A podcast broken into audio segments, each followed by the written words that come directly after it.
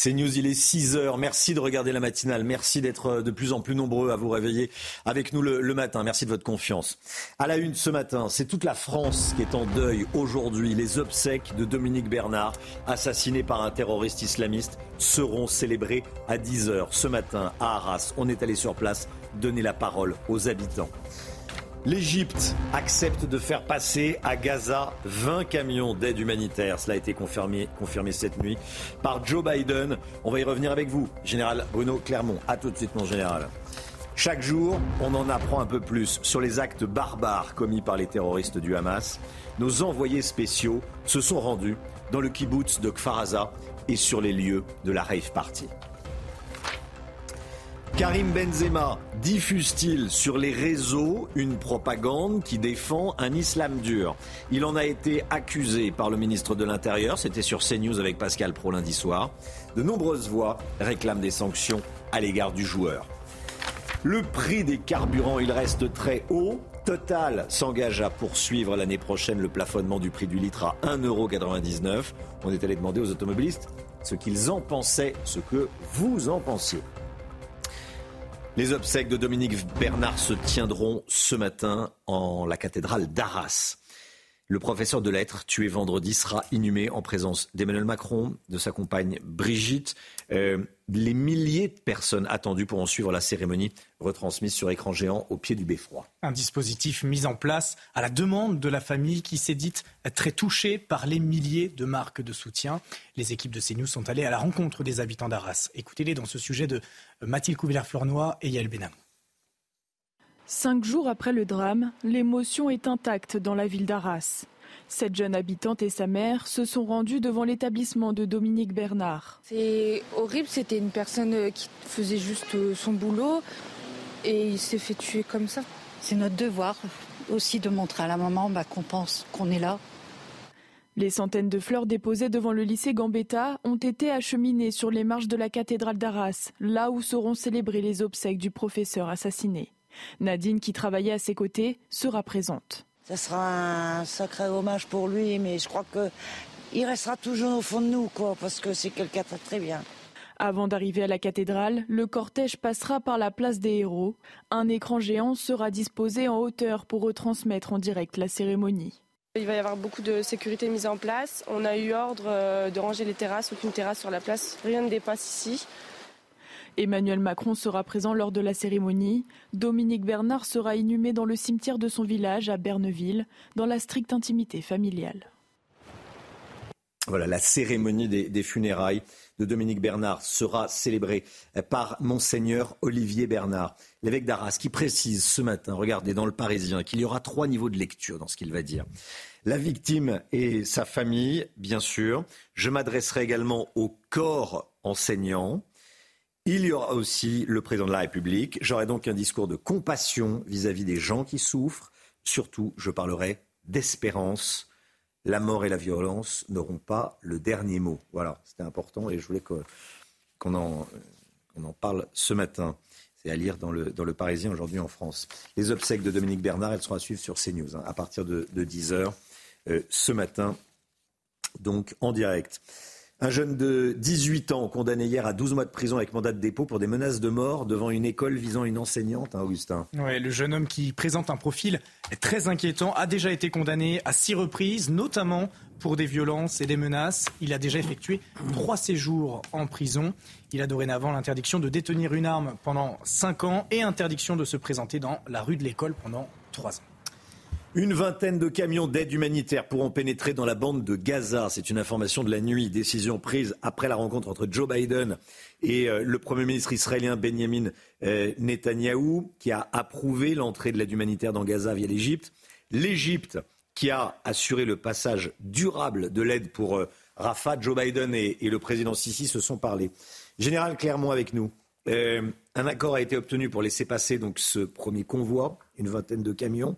Ça va passer par Rafah, donc euh, ça part de l'Égypte, ça rentre dans Gaza. Pourquoi seulement 20 camions et, quels sont les enjeux? C'est un accord extrêmement important. Euh, tout le monde a conscience de la situation, d'une situation euh, humanitaire dramatique avec 2 millions de Palestiniens piégés dans une zone de combat entre le Hamas et Tsahal. Donc il y a deux options possibles d'un point de vue humanitaire. La première, c'est de faire sortir les Palestiniens de la bande de Gaza pour les mettre ailleurs. Et ailleurs, c'est forcément en Égypte, en Jordanie. Et ça, ni l'Égypte ni la Jordanie n'en veulent. Donc ce n'est pas une option pour, pour le moment. La deuxième option, c'est de faire entrer des convois d'aide humanitaire. C'est ce qu'a obtenu le président Biden, avec, euh, grâce à sa négociation à la fois avec Israël et avec l'Égypte, vous l'avez dit. Mais maintenant, c'est qu'un essai. Et pourquoi c'est un essai de 20 camions? C'est parce qu'en réalité, les, conditions. Euh, euh, le, danger est que le Hamas détourne cette aide humanitaire au profit de ses combattants, ou alors la bloque, parce que l'intérêt du Hamas, c'est que le peuple palestinien souffre le plus possible. Alors voilà ce qu'a dit, pour être précis, le président Biden sur cette question, un des 20 camions. Si le Hamas s'en saisit ou ne le laisse pas passer, alors ce sera fini. Donc c'est vraiment un test important. Hmm. Il faut absolument que ces 20 camions arrivent à passer dans de bonnes conditions pour que la souffrance euh, des Palestiniens piégés dans Gaza euh, puisse être allégée. Et ça, c'est vraiment extrêmement important. Merci, mon général. Le Premier ministre britannique Rishi Sunak se rend aujourd'hui en, Israël à son tour pour insister sur le déblocage de, l'aide humanitaire. Joe Biden soutient la version israélienne euh, après l'explosion à l'hôpital de Gaza. Euh, le président américain qui a imputé euh, la frappe à une roquette hors de contrôle tirée, je cite, par un groupe terroriste. il n'y a pas 200, voire 500 morts mais plutôt quelques dizaines, probablement entre 10 et 50. C'est ce que dit une source du renseignement européen, source anonyme.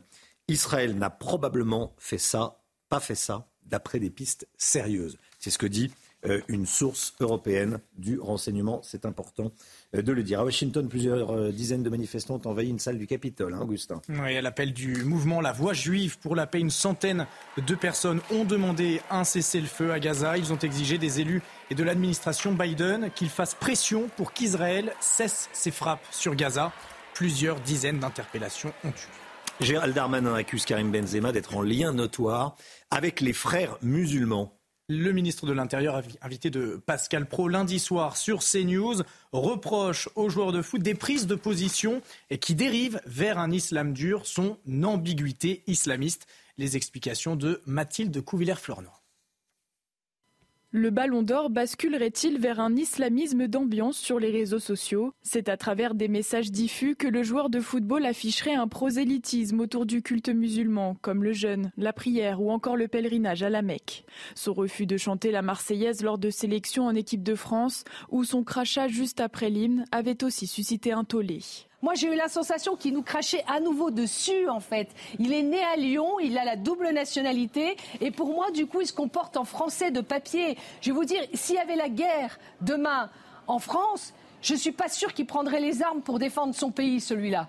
Mais Karim Benzema est accusé de positions bien plus radicales, comme sa photo avec l'imam de Meaux perquisitionné trois jours après l'assassinat de Samuel Paty, ou encore son soutien à un post Instagram du combattant de MMA Khabib Nurmagomedov après les publications de caricatures du prophète Mahomet dans la presse. Un poste qui s'en prend à Emmanuel Macron qui insulte la foi de plus d'un milliard et demi de musulmans. Sans jamais prôner un islam dur ouvertement, Karim Benzema joue sur l'ambiguïté. Les accusations de Gérald Darmanin ont vivement été contestées par l'avocat du joueur de football. Ceci est faux. Karim Benzema n'a jamais eu la moindre relation avec cette organisation. Il a d'ailleurs choisi de vivre en Arabie, qui a décrété ladite organisation terroriste, ce que n'a jamais fait la France. Karim Benzema envisage maintenant de porter plainte contre le ministre de l'Intérieur. Voilà, et on sera avec euh, Alexandre Nikolic, qui est élu Rassemblement national dans la région Centre-Val de Loire et vice-président d'un club de foot. Euh, il va nous apporter son, son expertise sur ce qui se passe dans certains clubs de foot et il nous parlera également de, de Karim Benzema. 7h10 avec nous ce matin. Les alertes à la bombe se multiplient en France. 17 aéroports métropolitains, euh, donc en France, hein, sont, ont été concernés par ces fausses alertes. 15 ont dû être évacués, entraînant l'annulation euh, ou le retard de 130 vols. Hein. Des délits, selon le ministère des Transports, qui indique qu'une plainte avait été déposée pour chaque menace. Et Éric mmh. Dupont-Moretti qui promet que les auteurs qu'il qualifie de petits guignols seront retrouvés et punis. Voilà, les petits guignols seront retrouvés et punis. Bon, on verra. Hein. En tout cas, Éric Dupont-Moretti tape du poing sur la table. Euh, Gauthier Lebret, Gérald Darmanin a redit hier au Sénat que la menace terroriste était très forte en France. Hein. Oui, il dit que le climat effectivement n'est pas du tout positif, que la menace est très forte, une menace endogène qui, vient de l'intérieur. Il parle d'ubérisation euh, du terrorisme, le ministre de l'Intérieur, de djihadisme d'atmosphère, comme euh, Gilles Kepel, et d'un écosystème islamiste qu'il faut combattre. Alors, il a cité plusieurs chiffres, Gérald Darmanin, hier au Sénat pour euh, mettre en avant quand même le, bilan euh, des services de renseignement français. 43 attentats islamistes déjoués par le ministère de l'Intérieur depuis 2017, un tous les mois et demi, dit euh, le ministre de l'Intérieur. 1500 personnes interpellées pour apologie du terrorisme ou pour préparation d'attentats depuis 5 ans. 6500 personnes euh, par an sous euh, surveillance des, renseignements. Et puis euh, les fameux fichiers Est hein, qu'une majorité de Français veulent expulser. Il y en a 922 qui ont été expulsés car ils étaient en situation irrégulière depuis 5 ans. Il en reste encore aujourd'hui près de 500. Le ministre de l'Intérieur dit que la moitié est en détention ou en centre de rétention administratif. Et puis il veut sa fameuse loi immigration pour lui permettre d'expulser ceux qui ne sont pas expulsables. Parce que vous le savez, on en parle depuis notamment l'assassinat de Dominique Bernard par un, islamiste vendredi dernier. Il y a des murs juridiques, des barrières juridiques qui empêchent l'expulsion de certains fichiers de certains fichiers au fichier FSPRT, donc c'est-à-dire pour euh, eh bien, radicalisation. On ne peut pas les expulser en raison du droit. Donc euh, Gérald Darmanin veut changer ça avec sa loi immigration. Merci Gauthier. Le prix du carburant, il va rester plafonné à 1,99€ dans les stations Total après, 2000, euh, après la fin de l'année. Ça va se poursuivre en 2024. Ça a été annoncé par euh, Bruno Le Maire, le ministre de l'économie, qui dit s'être entretenu avec le, patron de Total Energy. Bon, euh, c'est accueilli comment dans les stations-service? Yael Benamou, Alice Chabot. Le prix du carburant ne dépassera pas les 1,99€ dans les stations Total pendant toute l'année 2024.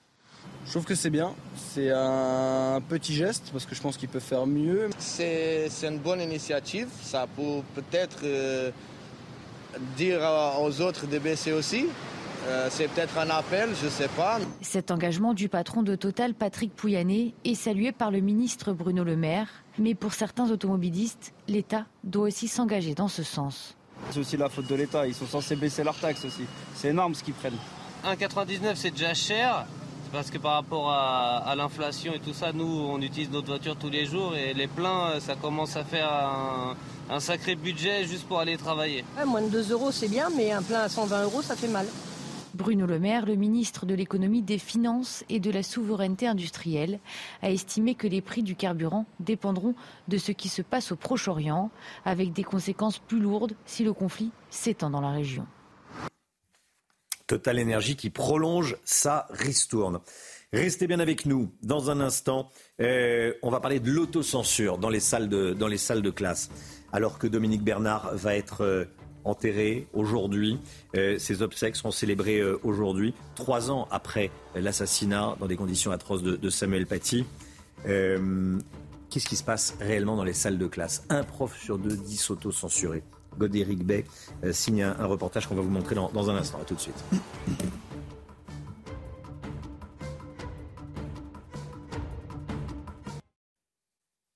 C'est News, il est 6h15. Merci d'être avec nous. Tout d'abord, le point sur l'info avec Augustin Donadieu. L'enquête se poursuit après l'explosion de l'hôpital de Gaza. Les deux camps continuent de se rejeter la responsabilité, mais Joe Biden, en déplacement hier, soutient la version israélienne et accuse la partie adverse. Il parle d'une roquette hors de contrôle tirée par un groupe terroriste depuis le territoire palestinien. Le bilan de cette frappe ne serait pas aussi lourd qu'annoncé par le Hamas. Un agent du renseignement européen parle de 10 à 50 personnes tuées contre les 200 initialement annoncées par le Hamas. Le joueur de Nice, Youssef Attal, a été suspendu. Il est visé par une enquête préliminaire pour apologie du terrorisme. Youssef Attal avait partagé une vidéo d'un prédicateur appelant à un jour noir pour les juifs. Il s'en était ensuite excusé. Et un homme a été arrêté et placé en garde à vue pour apologie du terrorisme et violence avec armes hier à Cannes. L'homme aurait brandi un couteau et crié à la Wakbar dans les locaux d'un commerçant qui lui demandait de partir. Les faits se sont produits proche d'une synagogue, mais le procureur n'y voit pour le moment euh, aucun lien. Une enquête est en cours. Trois ans après l'assassinat de Samuel Paty, presque une semaine après le meurtre de Dominique Bernard, on va parler de ce qui se passe dans les salles de classe. Les professeurs sont toujours confrontés à la tentation de l'autocensure, notamment dans des sujets euh, sensibles euh, comme l'histoire, par exemple des, sujets qui peuvent être source de tension dans la classe, Augustin. Un enseignant, un enseignant sur deux, c'est déjà auto-censurés par crainte des représailles, un fléau auquel le gouvernement a tenté d'apporter des réponses. Godéric B. Lutter contre l'autocensure, oui, mais comment? Face à la crainte d'aborder certains sujets en classe, Gabriel Attal pourrait mettre en place l'aide de formateurs extérieurs.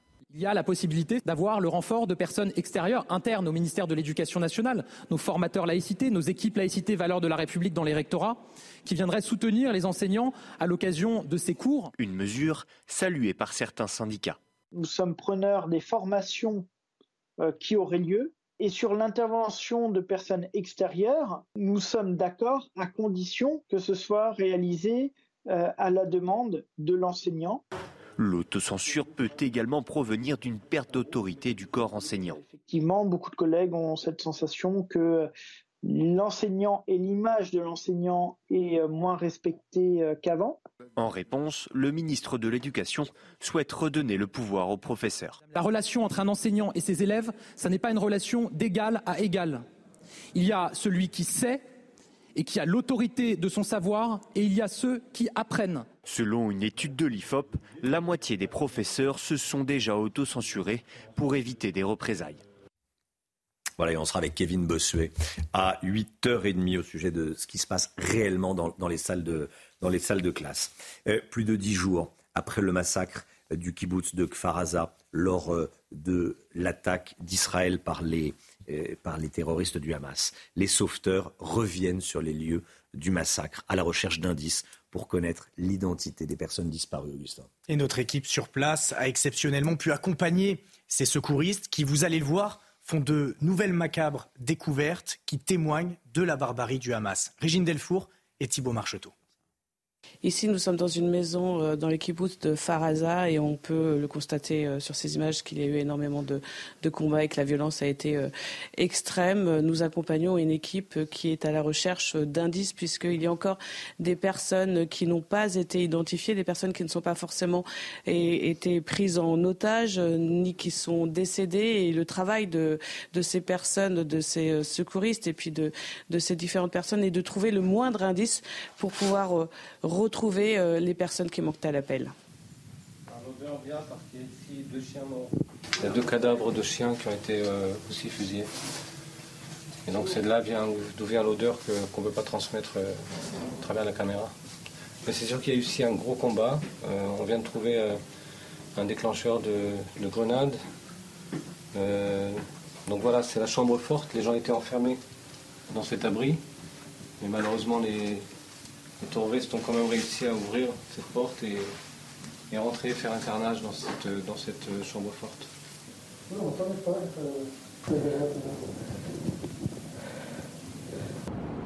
Nous partons sur le lieu de la rêve party euh, près de Reim, euh, à quelques kilomètres de Faraza. Nous sommes sur les lieux de la rêve party qui a eu lieu le 7 octobre. Je vous rappelle que 260 corps ont été trouvés et euh, ces images parlent d'elles-mêmes. Vous voyez euh, plus de 10 jours après euh, ce qu'il reste. Il y a ce, bus totalement brûlé, mais aussi des tentes, énormément de bouteilles d'eau, de la nourriture, des tapis. C'était là où plusieurs jeunes s'étaient donné rendez-vous pour faire la fête pendant un week-end. Ils ont euh, fui, certains ont tenté de fuir, euh, notamment dans la forêt euh, par là-bas. Les militaires qui sont présents sur ce site nous expliquaient qu'hier, ils avaient encore découvert des corps puisqu'il y avait beaucoup de terroristes qui étaient restés dans la région. Je vous rappelle que nous sommes à à peine 2 kilomètres de la frontière de la bande de Gaza. Voilà, Régine Delfour qui est, qui est donc retournée sur ces lieux emblématiques, symboliques de cette barbarie du, du Hamas. Euh, voilà, Régine Delfour et, Thibault Marcheteau. Dans un instant, l'économie. Avec euh, le Guillot, bien sûr. La France a-t-elle un problème de productivité? Réponse oui. Comment ça se règle, docteur? Qu'est-ce qu'il faut faire? Docteur Lomic, dans un instant. Le Guillot, à tout de suite.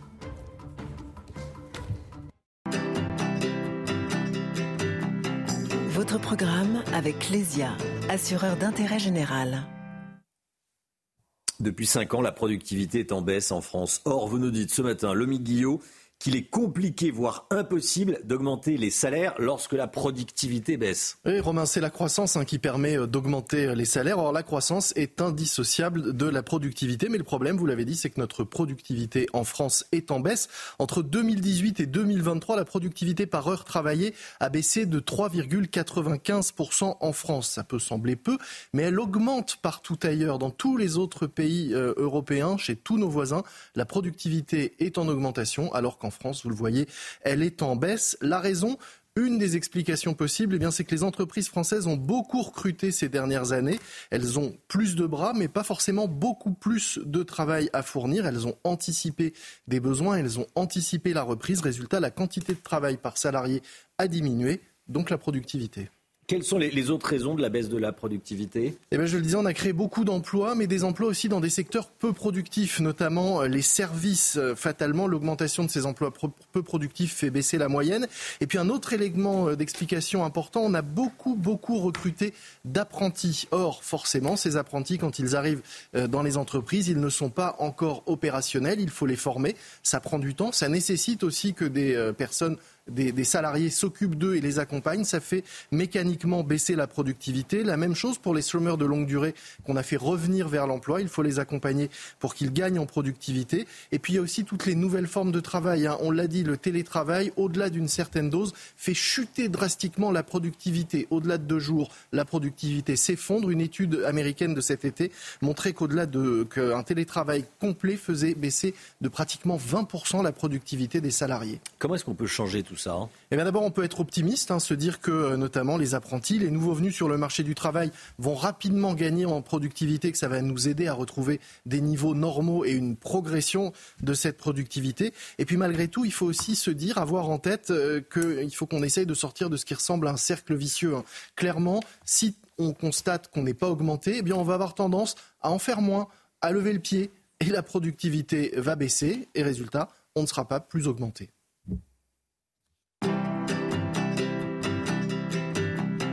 C'était votre programme avec Clésia, assureur d'intérêt général. Le temps tout de suite, Alexandra Blanc. Problème de pare-brise Pas de stress. Partez tranquille avec la météo et Point S-Glace. Réparation et remplacement de pare-brise. Beaucoup de pluie ces dernières heures dans le sud-sud-ouest, hein, Alexandra. Oui, en effet, avec un épisode Sévenol qui s'est poursuivi au moins euh, jusqu'à hier soir avec des conditions météo particulièrement dégradées et plusieurs départements qui, qui, je vous le rappelle, ont été placés sous surveillance et les cumuls de pluie restent particulièrement importants. Regardez avec euh, localement 100 mm de pluie relevés euh, du côté de l'Odève ou encore localement jusqu'à 226 mm de pluie à Soudorgue dans le Gard. On a eu également beaucoup d'eau du côté de l'Ardèche avec cet épisode méditerranéen qui donc se termine ce matin avec des conditions météo qui vont petit à petit s'améliorer autour du golfe du Lion ou encore sur les Cévennes. Alors ce matin, on retrouve encore euh, de la pluie principalement entre les Cévennes et le Jura. À l'arrière, on retrouve un ciel de traîne assez actif avec localement une alternance de nuages, d'éclaircies, d'averses et surtout les vents qui restent relativement forts sur la façade ouest ou encore près des côtes de la Manche. On retrouve également un temps instable et variable entre la côte d'Azur et la Corse. Et puis dans l'après-midi, ce sera l'amélioration puisque petit à petit, les pluies vont s'évacuer en direction des régions de l'Est, c'est-à-dire qu'on va retrouver un temps un petit peu plus clément, notamment entre la Drôme ou encore euh, du côté de l'Ardèche, ainsi que sur l'Hérault, avec le retour à un temps beaucoup plus calme et parfois même assez lumineux. On retrouvera également de la pluie au pied des Pyrénées, puis partout ailleurs, toujours ce temps variable, avec localement du vent, mais aussi des averses. Les températures extrêmement douces ce matin, avec déjà 14 à Paris ou encore 17 degrés euh, pour le Pays Basque, en moyenne 19 degrés à Marseille. Et dans l'après-midi, les températures resteront particulièrement élevé euh, pour la saison, avec 20 degrés à Paris, 18 degrés en Bretagne, 20 degrés à La Rochelle, 21 degrés en moyenne du côté de Lyon et vous aurez localement jusqu'à 27 degrés du côté de Perpignan. Problème de pare-brise? Pas de stress. Repartez tranquille après la météo avec Point Glace. Réparation et remplacement de pare-brise. CNews, il est 6h30. Merci d'être avec nous. Vous regardez la matinale de CNews. À la une ce matin, 20 camions d'aide humanitaire ont été autorisés à se rendre à Gaza via l'Égypte. L'annonce a été faite cette nuit par Joe Biden qui avait pu s'entretenir auparavant avec euh, le président égyptien Al-Sisi. Vous allez entendre le président des, des États-Unis. D'après un responsable européen du renseignement, L'explosion à l'hôpital de Gaza aurait fait entre 10 et 50 morts, et non des centaines comme le dit le Hamas. L'hypothèse d'une roquette palestinienne qui a explosé est une piste sérieuse, dit cette même source anonyme. On y revient avec le général Clermont. Et puis à Argenteuil, un homme d'une quarantaine d'années est accusé d'agression sexuelle sur personne vulnérable. Il aurait agressé sexuellement une dame âgée de 95 ans. Malgré la gravité des faits dont il est accusé, l'homme n'est pas en détention provisoire en, en, attendant son procès. Il est en liberté sous contrôle judiciaire. Comment est-ce possible? Tanguy Hamon avec nous. A tout de suite Tanguy. Une vingtaine de camions d'aide humanitaire pourront euh, pénétrer dans la bande de Gaza. Décision euh, prise après la rencontre entre Joe Biden et le Premier ministre israélien Benjamin Netanyahu qui a approuvé l'entrée de l'aide humanitaire dans, dans, Gaza. Joe Biden qui a pu s'entretenir avec le président égyptien. Il a pris la parole, Joe Biden, depuis son avion. Regardez.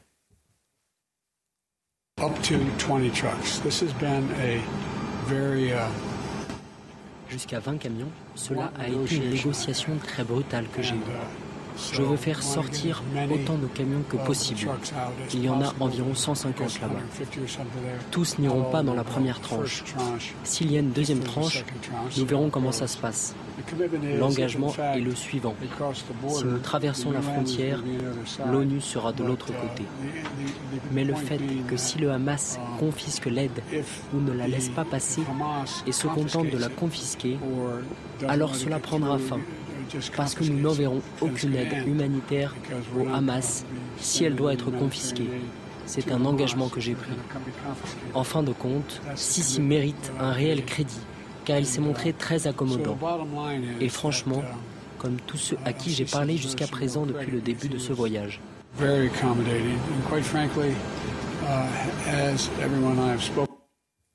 Joe Biden, qui avait euh, dit depuis à Israël qu'il soutenait la version israélienne euh, euh, suite à l'explosion à, l'hôpital de Gaza, il accuse la partie adverse et il parle d'une frappe avec une roquette hors de contrôle tirée par un groupe terroriste depuis le territoire palestinien. D'ailleurs, il a cette information que je vais vous donner ce matin. Un agent du renseignement européen qui parle anonymement à l'AFP dit il n'y a pas 200 voire 500 morts, mais quelques dizaines de morts, probablement entre 10 et 50. Israël n'a probablement pas fait ça d'après des pistes sérieuses. C'est ce que dit un agent du renseignement européen à l'agence France Presse.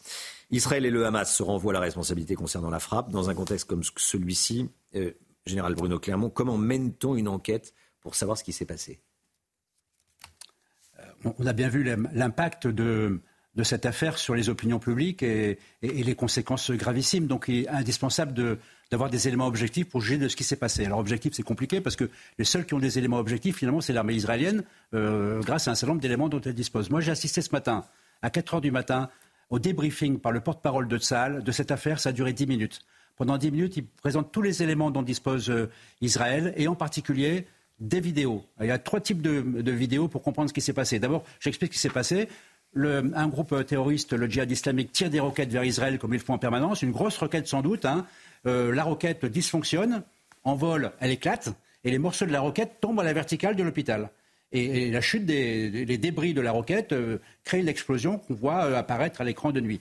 Alors pourquoi on, pourquoi on, a des éléments objectifs? Parce qu'on a des éléments vidéo objectifs. Premièrement, on a la télévision d'Al Jazeera qui va filmer en direct, qui filme en, permanence Gaza, et on voit bon, sur la télévision les, les roquettes qui partent, la roquette qui éclate, et quelques secondes après, une grande explosion en dessous, qui se trouve que c'est justement l'hôpital euh, de Gaza concerné. Deuxième élément, l'armée israélienne va fournir des, photos satellites, des photos satellites euh, euh, qui filment de nuit, qui sont infrarouges. Infrarouges, on ne voit pas les images, on voit la chaleur dégagée par, les, éléments. Et là, on voit uniquement que ce n'est pas l'hôpital qui a été touché, c'est le parking de l'hôpital le parking de l'hôpital, un parking euh, euh, où il y a une vingtaine de voitures euh, de nuit, donc probablement peu occupées et, probablement avec des, éclats qui ont également fait des dégâts autour de l'hôpital, c'est-à-dire vers les bâtiments de l'hôpital, mais aucun bâtiment de l'hôpital n'est touché. La preuve en est que votre équipe, toutes les équipes qui sont rendues sur le terrain, et on l'a vu dans la vidéo tout à l'heure, ont filmé, qu'est-ce qu'elles ont filmé? Elles n'ont pas filmé un hôpital détruit, elles ont filmé un parking avec des voitures calcinées. Sur ce parking à voiture cassinée, il n'y a aucune trace d'impact de bombe ou de missile. Quand une bombe frappe, ça fait un grand trou. Quand un missile frappe, ça fait un grand trou. Ce sont des débris qui, en explosant, ont, détruit les véhicules et créé des incendies.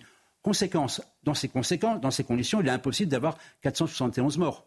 Donc c'est comme le dit le Hamas. Comme le dit le Hamas. Donc la conséquence, c'est qu'il y a certainement des morts, évidemment, une dizaine, 20, 30, 40, 50, je ne sais pas, mais en tout cas, on a assisté très probablement, et je pense que la poursuite de l'enquête le démontrera, un immense exercice de manipulation et de propagande, dans lequel, comme d'habitude, tout le monde saute à pieds joints.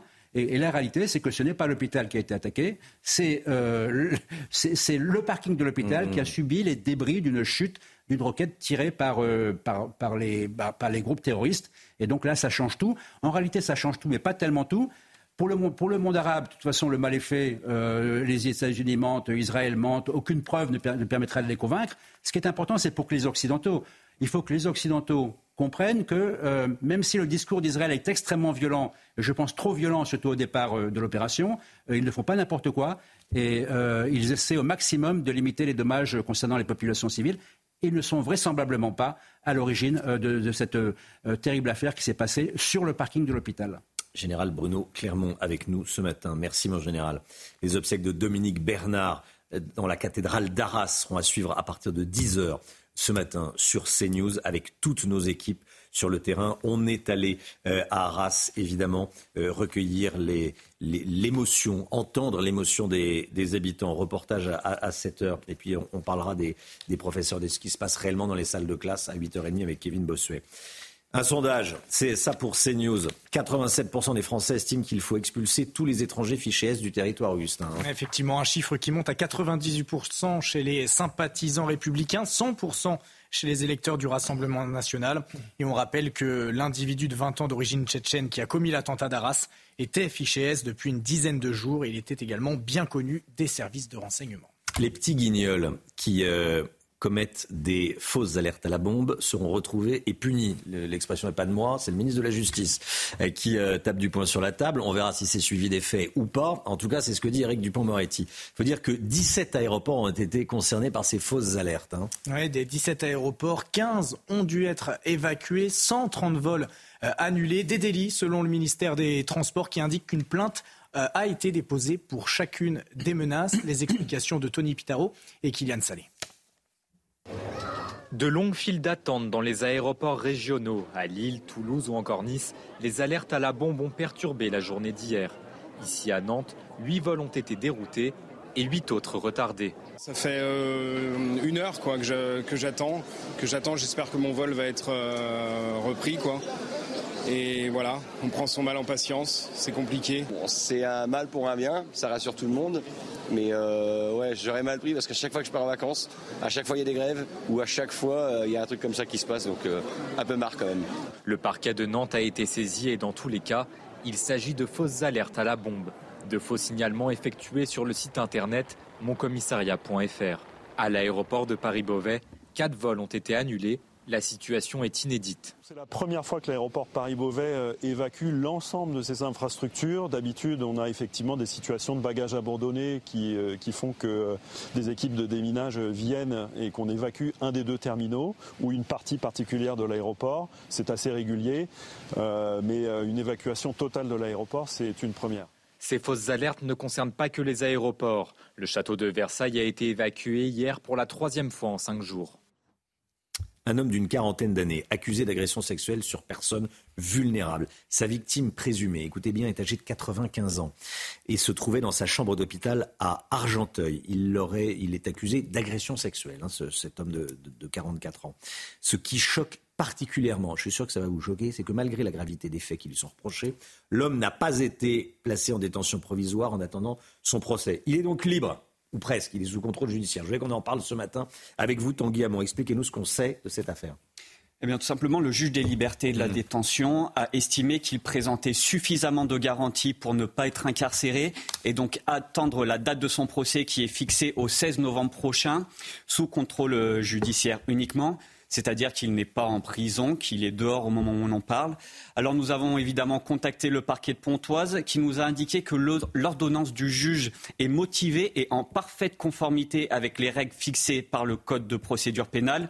Mais ce qui interpelle, comme vous l'avez dit euh, Romain, c'est que les faits qui lui sont reprochés sont particulièrement graves et que cet homme, il était également connu pour s'être déjà euh, introduit dans l'hôpital auparavant. C'est d'ailleurs pour ça qu'il avait été repéré par les services de sécurité de l'hôpital lorsqu'il sortait de la chambre d'une euh, vieille dame de 93 ans du service gériatrique. au moment où il sortait de, cette chambre, une autre patiente du service gériatrique, âgée, elle, de 84, 95 ans, pardon, l'a accusé d'attouchement. C'est pour cela qu'il est poursuivi pour agression sexuelle sur personnes vulnérables. Et dans ce dossier, concernant la première dame, celle de 93 ans, eh bien, on a appris que le soir même de l'intrusion du suspect dans sa chambre, eh elle est décédée. Une procédure a donc été ouverte pour recherche des causes de la mort. C'est-à-dire qu'à l'heure où on parle, on ne sait pas si un quelconque acte du suspect, un acte sexuel ou non, a provoqué cette mort. Et donc, pour, pour permettre de le savoir, une autopsie a hmm. été ordonnée. Merci beaucoup euh, Tanguy. C'est important qu'on raconte cette histoire. Il faut faire confiance à la justice. Il faut faire confiance à la justice. Parfois, ça n'empêche pas qu'on euh, a du mal à, comprendre la logique. Euh, il doit y en avoir une, mais parfois elle peut nous échapper. parce que là, quand on voit le, le profil de ce gars-là, euh, et qu'on se dit, tiens, la bonne décision, c'est de le relâcher, de le placer sous contrôle judiciaire, on comprend pas. Il doit y avoir une euh, voilà, je veux pas, euh, on n'est pas là pour faire la révolution, on fait confiance. Mais parfois on a du mal. Merci beaucoup Tanguy Hamon. dans un instant, on sera avec Lisben Kemoun depuis Netanya. On va revenir sur toutes les dernières informations concernant l'hôpital de, Gaza, concernant euh, l'aide humanitaire, concernant le front nord. Lise Benkemoun qui est déjà connectée avec nous. Bonjour Lise et à tout de suite. On se retrouve juste après la petite pause publicitaire. C'est News, il est 7h moins le quart. Bonjour Lise Benkemoun. Bonjour euh, Romain de Sarbre. Merci beaucoup d'être avec nous. Rédactrice en chef à Radio Judaïka, vous êtes en direct de Netanya en, Israël. On va parler avec vous de, toutes les dernières informations euh, concernant l'attaque d'Israël euh, par le Hamas, l'explosion à l'hôpital de Gaza. On en parlait dès hier matin, évidemment. Elle aurait fait entre 10 et 50 morts, et non pas des centaines, comme le dit le Hamas. C'est ce que dit un responsable européen du renseignement qui parle sous couvert d'anonymat à l'agence France Presse. Euh, il ajoute Israël n'a probablement pas fait ça. Euh, malgré ça, il y a beaucoup de réactions dans le, dans le monde arabe. Oui, énormément. On a vu des manifestations euh, partout. Mais je, dois dire que d'habitude, j'ai un grand devoir de réserve en tant que journaliste romain. Mais, mais là-dessus, moi, je suis outrée. Je ne comprends pas comment on, ne voit pas la propagande qui a lieu sur cette histoire de l'hôpital de Gaza. Même si c'est 10 morts, même si c'est 50 morts, j'ai de la peine pour les morts civiles en question, mais qui en plus étaient des Palestiniens qui s'étaient réfugiés dans l'hôpital parce que Israël avait demandé justement d'évacuer ce genre de zone. Donc, je veux bien qu'on dise euh, non, mais peut-être, mais c'est même pas involontaire. Israël n'a rien à voir là-dedans. On a donné toutes les preuves. Le président Biden, le Pentagone. Là, vous venez de dire euh, également euh, des, des sources de renseignement français. Pourquoi est-ce qu'on attend de la part bon, européen, pardon. Pourquoi est-ce qu'on attend de la part de euh, qu'ils aient une parole vraie Pourquoi est-ce qu'on écoute euh, ce qu'ils ont à dire? Euh, Il y, y, a un angélisme, je trouve, là-dedans qui, qui, est grave. Et puis après, il faut comprendre que hmm. ils ont besoin, ils ont besoin d'attiser la haine. Ils ont besoin de trouver des prétextes pour expliquer pourquoi ils s'occupent pas aujourd'hui de leur peuple, ou pourquoi ils ne les ont pas laissés partir, ou pourquoi ils n'ont pas construit des écoles ou des hôpitaux à Gaza. Oui, ce qui choque, c'est qu'on mette euh, au même niveau la parole euh, de l'armée d'un pays démocratique euh, qui est en guerre, qui voilà, qui répond à une riposte, et, et, un mouvement et un mouvement terroriste.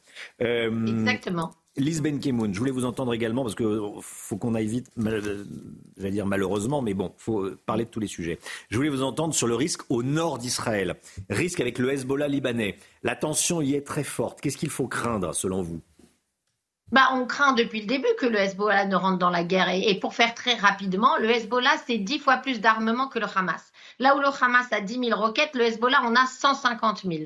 Donc inutile de vous dire qu'on n'a pas du tout envie que ça commence, parce que déjà qu'on n'a pas du tout que la guerre, elle n'est pas du tout terminée et qu'on n'a absolument pas résolu le problème au sud.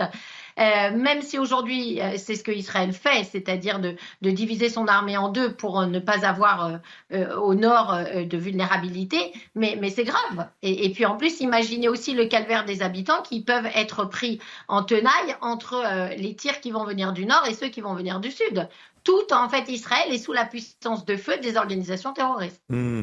Est-ce que c'est par crainte que ça s'enflamme au nord euh, qu'Israël n'a pas, pas, pénétré encore dans Gaza par voie terrestre?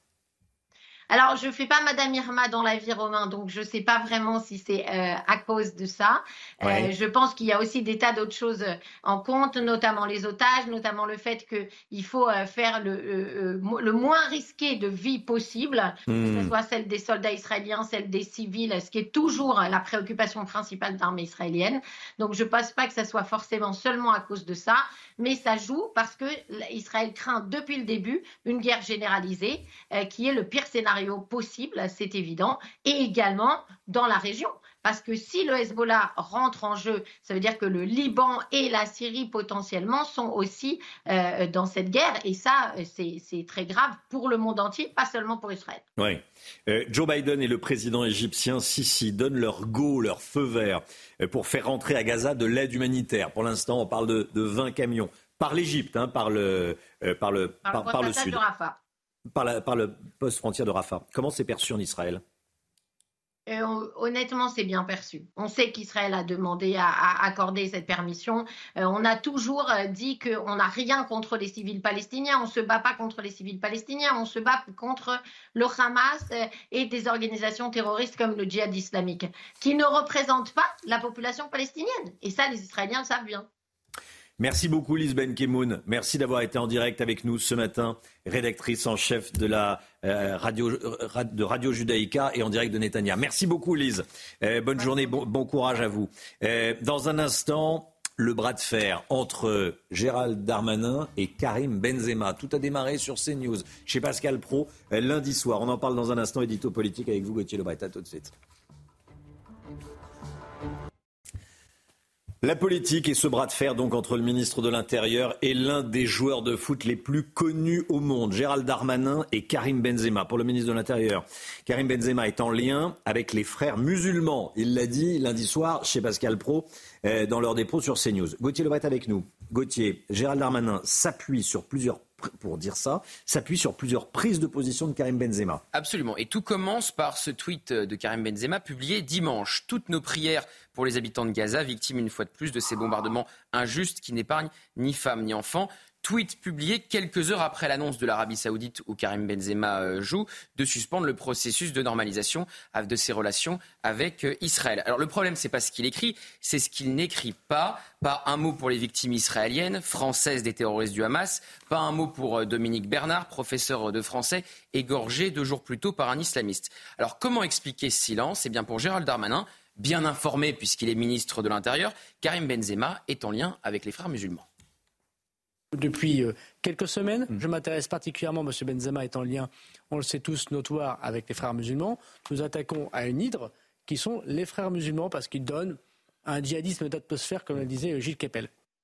Alors, Gérald Darmanin a-t-il des informations particulières pour affirmer cela? L'entourage du ministre, contacté par plusieurs médias, notamment par Le Figaro, botte un peu en touche. Regardez ce qu'ils disent. Depuis plusieurs années, nous constatons une lente dérive des prises de position de Karim Benzema vers un islam dur, rigoriste, caractéristique de l'idéologie frériste, consistant à diffuser les normes islamiques dans différents espaces de la société, notamment dans le sport. L'entourage du ministre cite plusieurs faits, mais n'apporte pas de nouvelles informations. Alors, on va rappeler ces faits. Hein. Refus de chanter la Marseillaise, tout le monde s'en souvient. Prosélytisme sur les réseaux sociaux autour du culte musulman comme le jeûne, la prière, le pèlerinage à la Mecque. C'est l'entourage du ministre qui parle. Euh, ça, c'est les photos qu'il publie notamment sur Instagram. Et puis des faits d'une autre gravité. Photo avec l'imam de Meaux qui avait fait l'objet d'une perquisition dans le cadre de l'assassinat de Samuel Paty. Karim Benzema soutient un combattant de MMA russe qui s'est livré à de véritables appels à la haine suite à la publication de caricatures de Mahomet. Karim Benzema avait aimé l'un de ses tweets quelques jours aussi après le lâche assassinat de Samuel Paty.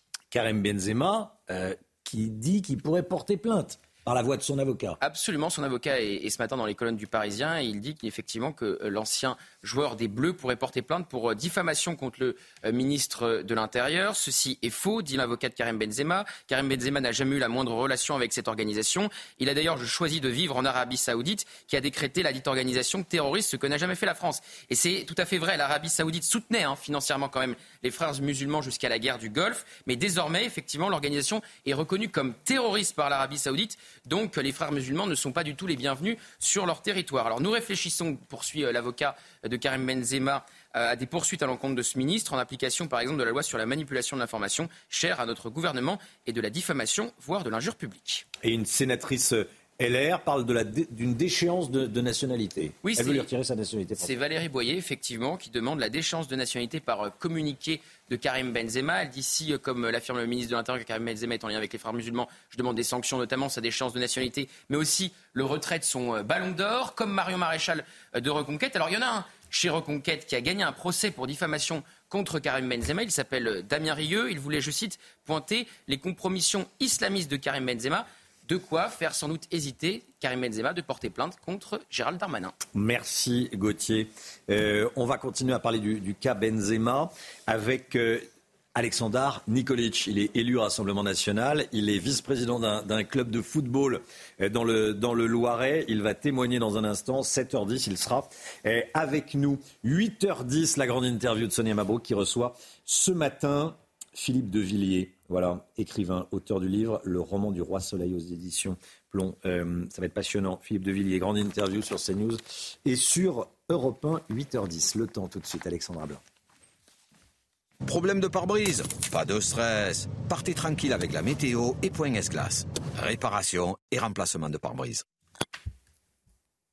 Alexandra, vous nous emmenez dans les Cévennes, tout d'abord où il a beaucoup plu. Hein oui, en effet, il est tombé euh, parfois localement jusqu'à 250 mm de pluie euh, du côté des Cévennes, avec évidemment quelques inondations. On a eu ce qu'on appelle en météo un épisode Cévenol, un épisode méditerranéen. Rassurez-vous, ça va commencer à aller mieux. D'ailleurs, Météo France a levé la vigilance qui concernait quatre départements, dont la Drôme ou encore l'Hérault. On retrouve également ce matin de la grande douceur, température anormalement élevée euh, pour la saison. Regardez, 23 degrés actuellement du côté de Calvi, 20 degrés 7 à Carpentras ou encore 17 degrés euh, au Cap de la Hague, euh, situé dans le département de la Manche. Température donc extrêmement douce ce matin. Alors côté ciel, toujours un temps variable. Petit à petit, les pluies s'évacuent en direction du Jura. Vous le voyez entre les Cévennes et le Jura. On retrouve également un temps assez maussade, assez mitigé entre la Côte d'Azur et la Corse, avec localement de la pluie. Ça fait du bien évidemment hein, d'avoir de la pluie. Attention, situation est surveillée également à l'arrière de cette perturbation avec un ciel de traîne assez actif. Dans l'après-midi, petit à petit, les pluies vont se décaler en direction des régions de l'Est. On va retrouver un temps toujours variable. Les rafales de vent resteront assez fortes avec des rafales de l'ordre de 60 à 70 km par heure. On aura localement quelques orages. Et puis au pied des Pyrénées, attention, retour de fortes pluies avec ce flux de sud. Conséquence, température grande douceur ce matin. Je vous le disais, température vraiment très douce. Déjà 20 degrés euh, du côté d'Ajaccio ou encore 15 degrés à Lyon. Et dans l'après-midi, les températures seront très douces pour la saison. 20 degrés à Paris, 18 degrés en Bretagne, 26 degrés à Toulouse, 23 à Grenoble et localement jusqu'à 27 degrés à Perpignan. Demain, on va retrouver un temps très agité avec de la pluie, du vent et quelques orages. Des conditions météo donc agitées, vous le voyez, euh, pour ce week-end et surtout pour la journée de vendredi. Problème de pare-brise? Pas de stress. Repartez tranquille après la météo avec Point S-Glace. Réparation et remplacement de pare-brise. C'est News, il est 7h. Merci d'être avec nous. Merci d'être euh, toujours de plus en plus nombreux à, vous réveiller avec nous sur, euh, sur CNews avec la matinale. Merci beaucoup de votre confiance et de votre fidélité. À la une ce matin, c'est toute la France qui est en deuil aujourd'hui. Les obsèques de Dominique Bernard, assassiné par un terroriste islamiste, seront célébrées à 10h ce matin à Arras. On est allé sur place pour donner la, la parole aux habitants. L'Égypte accepte de faire passer à Gaza 20 camions d'aide humanitaire. Ça a été confirmé cette nuit par Joe Biden. On y revient avec vous. Général Bruno Clermont, à tout de suite mon général. Karim Benzema diffuse-t-il sur les réseaux sociaux une propagande qui défend un islam dur? Il en a été accusé par le ministre de l'Intérieur. C'était sur CNews avec Pascal Pro lundi soir. On sera dans un instant avec Alexandre Nikolic, président du groupe Rassemblement National au Conseil régional euh, de, de la région Centre Val-de-Loire. Il est également vice-président d'un club de football. Et puis les Marseillais du 4e arrondissement contestent la construction d'une salle de shoot dans leur quartier. Ce projet, initié par la mairie, doit naître l'année prochaine. Il serait entouré de 13 établissements scolaires, 13 établissements scolaires, 13 écoles autour d'une salle de shoot. On comprend la colère des, des habitants. Les obsèques de Dominique Bernard se tiendront ce matin dans la cathédrale d'Arras. Le professeur de lettres tué vendredi dernier par un terroriste islamiste sera inhumé en présence euh, du couple présidentiel, Emmanuel et Brigitte Macron. Il y aura également des, des, milliers et des milliers de personnes. Et ces milliers de personnes pourront suivre la cérémonie depuis un écran géant installé au pied du beffroi. Un dispositif mis en place à la demande de la famille qui s'est dite très touchée par les milliers de marques de soutien. Alors justement, on est allé à la rencontre des habitants d'Arras. Euh, Écoutez-les dans ce reportage de Mathilde Couvillère-Flornoy et nos équipes sur place. Cinq jours après le drame, l'émotion est intacte dans la ville d'Arras. Cette jeune habitante et sa mère se sont rendues devant l'établissement de Dominique Bernard. C'est horrible, c'était une personne qui faisait juste son boulot et il s'est fait tuer comme ça. C'est notre devoir aussi de montrer à la maman bah, qu'on pense qu'on est là. Les centaines de fleurs déposées devant le lycée Gambetta ont été acheminées sur les marches de la cathédrale d'Arras, là où seront célébrées les obsèques du professeur assassiné. Nadine, qui travaillait à ses côtés, sera présente. Ce sera un sacré hommage pour lui, mais je crois qu'il restera toujours au fond de nous, quoi, parce que c'est quelqu'un de très bien. Avant d'arriver à la cathédrale, le cortège passera par la place des héros. Un écran géant sera disposé en hauteur pour retransmettre en direct la cérémonie. Il va y avoir beaucoup de sécurité mise en place. On a eu ordre euh, de ranger les terrasses, aucune terrasse sur la place. Rien ne dépasse ici. Emmanuel Macron sera présent lors de la cérémonie. Dominique Bernard sera inhumé dans le cimetière de son village à Berneville, dans la stricte intimité familiale. Voilà, reportage de Mathieu Devez et d'Olivier Gangloff avec le commentaire de Mathilde Couvillère-Flornois. La cérémonie des funérailles sera présidée par Monseigneur Olivier Leborgne. C'est euh, l'évêque euh, d'Arras qui célébrera ses, obsèques. L'évêque d'Arras qui précise dans le Parisien qu'il y aura trois niveaux de lecture dans ce qu'il va dire. La victime et sa famille, bien sûr. Je m'adresserai également au corps enseignant. Il y aura aussi le président de la République. J'aurai donc un discours de compassion vis-à-vis -vis des gens qui souffrent. Surtout, je parlerai d'espérance. La mort et la violence n'auront pas le dernier mot. C'est important euh, de le dire ce matin. Les obsèques de Dominique Bernard ça sera euh, à suivre évidemment à partir de 10h en direct sur, euh, sur CNews. Une vingtaine de camions d'aide humanitaire vont pouvoir pénétrer dans la bande de Gaza. Décision prise après un entretien entre Joe Biden et le président égyptien Al-Sisi. Ce président égyptien qui a euh, décidé d'autoriser le passage durable de l'aide humanitaire par le point de passage de Rafah. Dans son avion, justement, Joe Biden a mis en garde sur un éventuel détournement de cette aide. Et on va partir tout de suite sur le, sur le terrain, retrouver euh, Antoine Estève. Hein. On retrouve euh, Antoine Estève et Fabrice Elsner. Vous êtes à Ashkelon à l'instant où on vous parle cette nuit. Il y a eu plusieurs interpellations de, de terroristes. Quelle est la situation sur place concrètement? Alors d'abord, on va vous montrer quelque chose, euh, Romain. Regardez derrière moi, c'est la, la, ligne de front avec Gaza qui se trouve sur les collines tout au fond. Et un ballon de l'armée israélienne a été lâché au-dessus de Beit Hanoun, qui est cette grande ville à côté de Gaza City. Et ce ballon, c'est un ballon d'observation qui permet effectivement de faire des relevés très précis au sol, notamment des positions de combattants du Hamas qui sont, qui sont ensuite euh, pilonnées.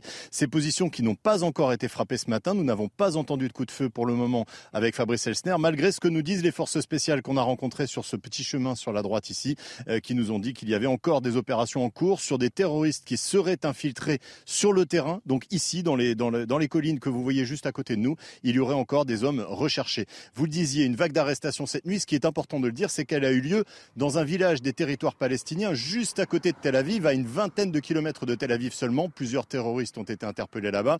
Et l'autre information importante aujourd'hui, après la visite de Joe Biden hier, c'est effectivement le desserrement de cet étau au, au, sud de la bande de Gaza qui pourrait effectivement faire arriver dans les prochaines heures de l'aide humanitaire depuis l'Égypte. De son côté, Israël a dit encore réaffirmé hier soir qu'il n'y aurait aucune aide humanitaire pour Gaza de sa part tant que les otages ne seraient pas libérés.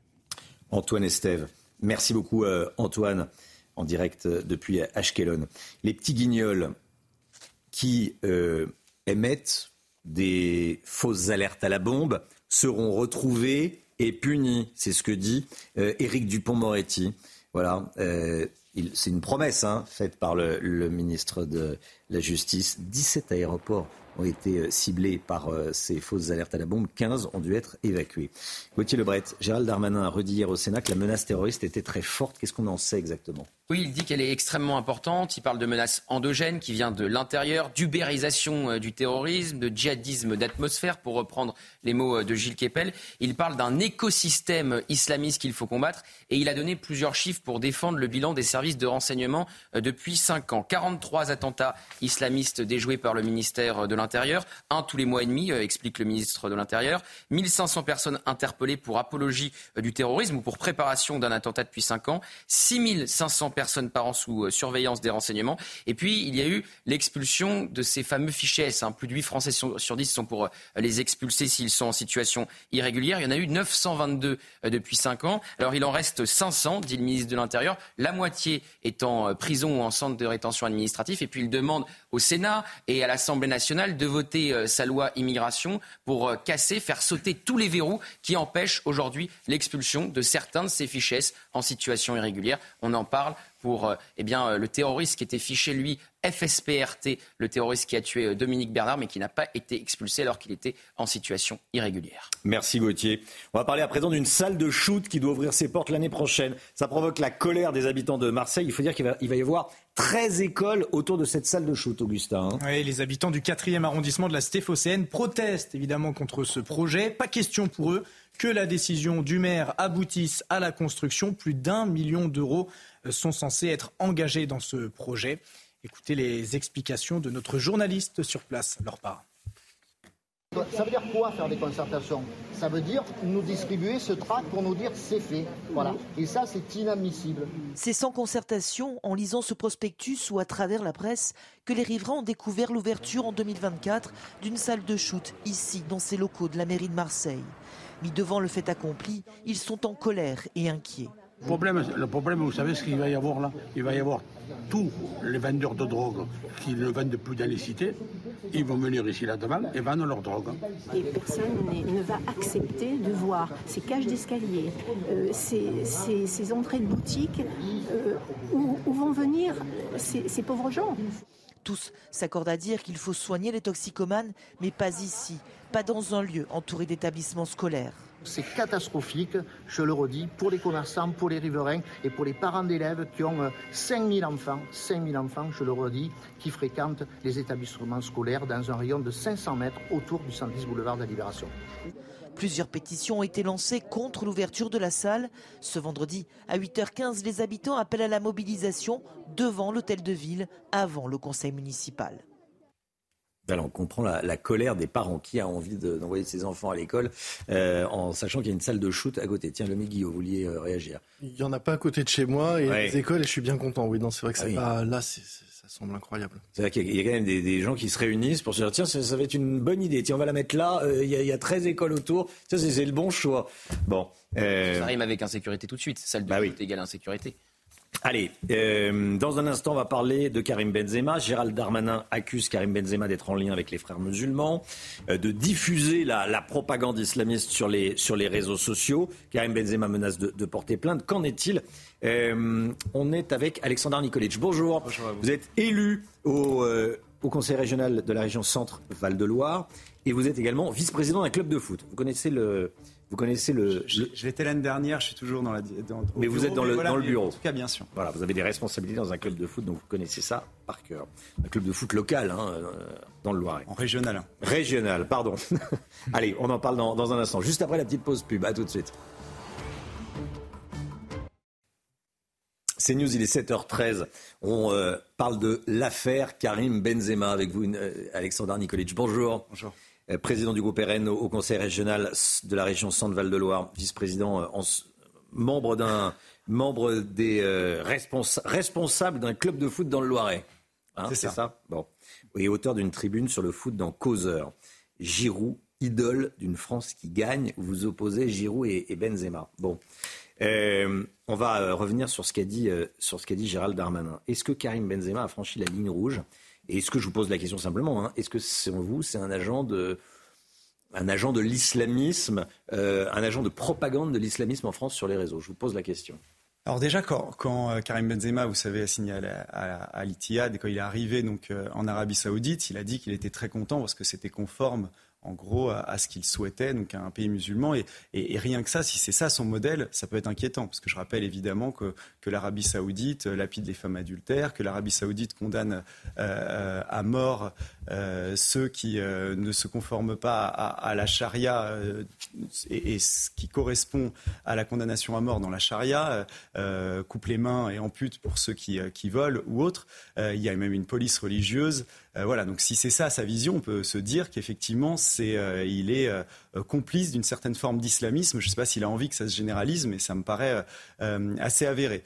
ensuite, là, sur les faits récents, on voit qu'il tweet pour les, femmes, les enfants de Gaza. Ça peut être tout à fait à son heure, parce qu'on pense tous aux, civils qui meurent.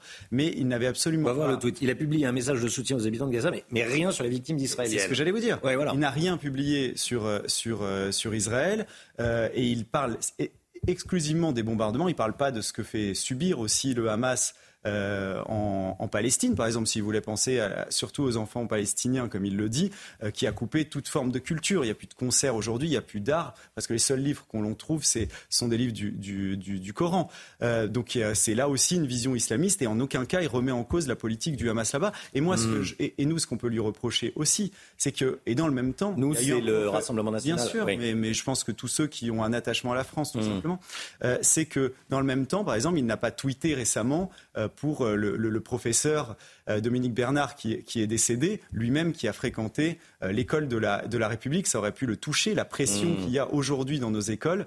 et il n'a pas un mot pour ça. il préfère se concentrer exclusivement sur la, Palestine. Donc on voit bien qu'il y a une, une, un petit peu une, dichotomie entre, entre ce qu'il euh, entre euh, les, différents soutiens qu'il peut apporter. Enfin voilà, il y a une incohérence parce que faut, soit on, pense à toutes les victimes, et ça a été le cas de tout le monde en ce moment. Il y a une minute de silence avant France-Écosse qui parlait justement de toutes les victimes civiles. Là, lui, il choisit ses victimes, il choisit de ne pas parler des crimes euh, du, Hamas, par exemple, comme avant, il avait, il avait choisi de ne pas parler du professeur Samuel Paty, et il avait préféré mmh. liker une publication du combattant MMA euh, Khabib, qui justement justifiait presque ce qui était arrivé à Samuel Paty, s'en prenait à Emmanuel Macron, disait qu'il doit y avoir un châtiment pour ceux qui s'en prennent au, prophète. Et c'est une vision euh, évidemment très euh, rigoriste de, l'islam et même dangereuse si on reprend les mots de Khabib, parce que c'est une menace directe à tous ceux qui oseraient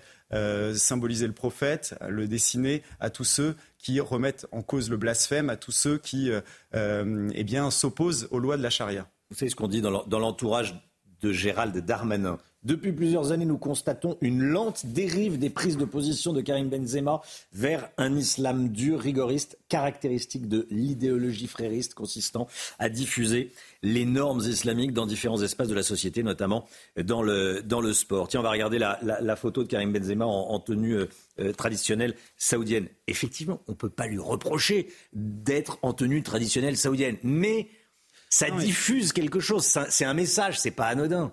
Non, mais bien sûr, mais c'est intéressant de regarder par exemple son fil Twitter. il y a du foot, il y a de la hmm. promotion euh, de, de, de marques qui l'ont qui le, choisi comme, euh, comme emblème. Euh, et puis de l'autre côté, vous avez ce type de photos. Vous avez Karim Benzema devant la Kaaba, des appels à, la prière ou autre. Enfin, on voit qu'il y a une, une volonté prosélyte et d'essayer de déterminer comment on est un, un, bon ou un mauvais musulman. Et, et, hmm. et c'est cette, cette vision-là, en tout cas, elle est très rigoriste. Lui, en tout cas, la vision qu'il a par le vêtement, par euh, même si évidemment c'est pas condamnable, mmh. mais euh, judiciairement, et je l'entends, mais mais euh, c'est c'est on voit qu'il a il a une vision euh, aujourd'hui qui est de plus en plus partagé, qui, euh, malheureusement, et notamment chez, nos jeunes, de, respect total de la charia. Je l'ai dit avec l'exemple de l'Arabie saoudite, mais ce qui est inquiétant, c'est qu'il est un modèle pour beaucoup de, jeunes. Et quand on voit que 65% euh, des, des euh, lycéens musulmans en France considèrent que les lois de la charia sont au-dessus des lois de la République, c'est des symboles qui ne sont pas très très bon justement pour notre jeunesse. Il devrait symboliser l'apaisement et ne pas euh, uniquement choisir son camp et penser un peu aussi aux victimes françaises. Comme je le disais juste avant, on voit qu'il les, il les, il les occulte totalement. C'est insidieux, mais la ligne rouge ne semble pas franchie. Bah, après, quand, encore une hmm. fois, si on reprend le, le, le like du, du, il y a quelques temps, il peut y avoir, voilà, la il a jamais, il a jamais, il s'est jamais excusé pour ça. Le like de Khabib qui, qui appelait carrément à, à, à, ce que le châtiment touche, je le rappelle, euh, ceux qui euh, critiquent le prophète, ceux hmm. qui euh, remettent en cause certains préceptes de, de, de, de l'islam rigoriste. là, il y a, il y a peu d'ambiguïté. Vous êtes responsable d'un club de foot dans le Loiret. Il y a des jeunes euh, dans ce club dont les familles sont issues de l'immigration. Bien sûr. Qu'est-ce que vous constatez? Non, mais il y a de toute façon une, pression euh, d'adaptation euh, aux règles islamiques qui est de plus en plus prégnante dans, le foot actuellement. Alors, adaptation aux règles islamiques, ça veut dire quoi très concrètement eh ben, Je vais être très concret. Oui.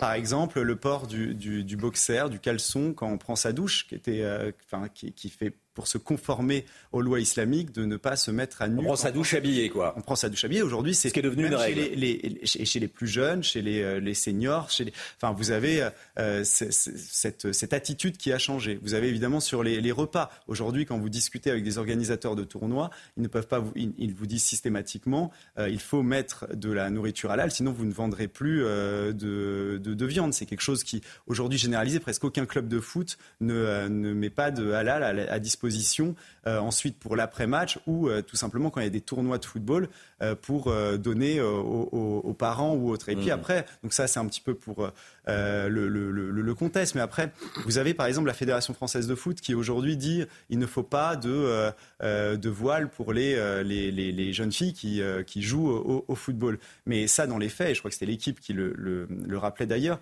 dans les faits, il y a c'est presque jamais relevé par les arbitres. Il y a un cas sur dix où il y a, il y a une dénonciation de l'arbitre. Moi, j'ai été moi-même. C'est-à-dire qu'aujourd'hui en France, euh, il y a des jeunes femmes qui jouent au football voilées, avec le voile islamique. Voilées, et, et l'arbitre, par peur peut-être des menaces, par peur d'être accusé euh, euh ah bah, d'islamophobie, euh, eh bien, euh, aujourd'hui, les arbitres n'osent pas, malgré les, recommandations de la mm. FFF, il faut le dire, la FFF est intransigeante sur ça, euh, eh bien, n'osent pas remettre, demander, par exemple, à ces jeunes filles de se conformer aux règles aujourd'hui mm. prônées dans, le foot français et donc de, retirer leur voile. Et puis après, vous avez tout un, une pression également sur tout, les, tout ce qu'il y a autour. Vous avez des, agents aujourd'hui de, football qui ont une, sont, prioritaires par, rapport à d'autres et sont choisis par, par des joueurs parce que euh, ils sont euh, plus proches culturellement, ils sont plus proches aussi de certaines, certains se revendiquent même euh, qui est un peu halal, des, des, agents qui vont un peu plus correspondre à ce que mmh. veulent,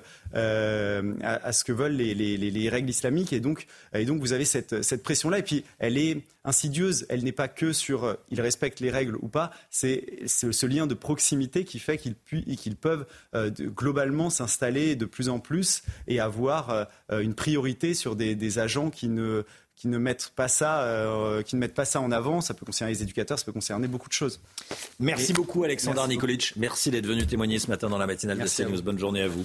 Dans un instant, l'économie, prix de l'électricité. Il y a un accord européen qui a été euh, trouvé. Qu'est-ce que ça va changer sur le prix de l'électricité? On en parle avec Lomique Guillaume dans un instant. À tout de suite.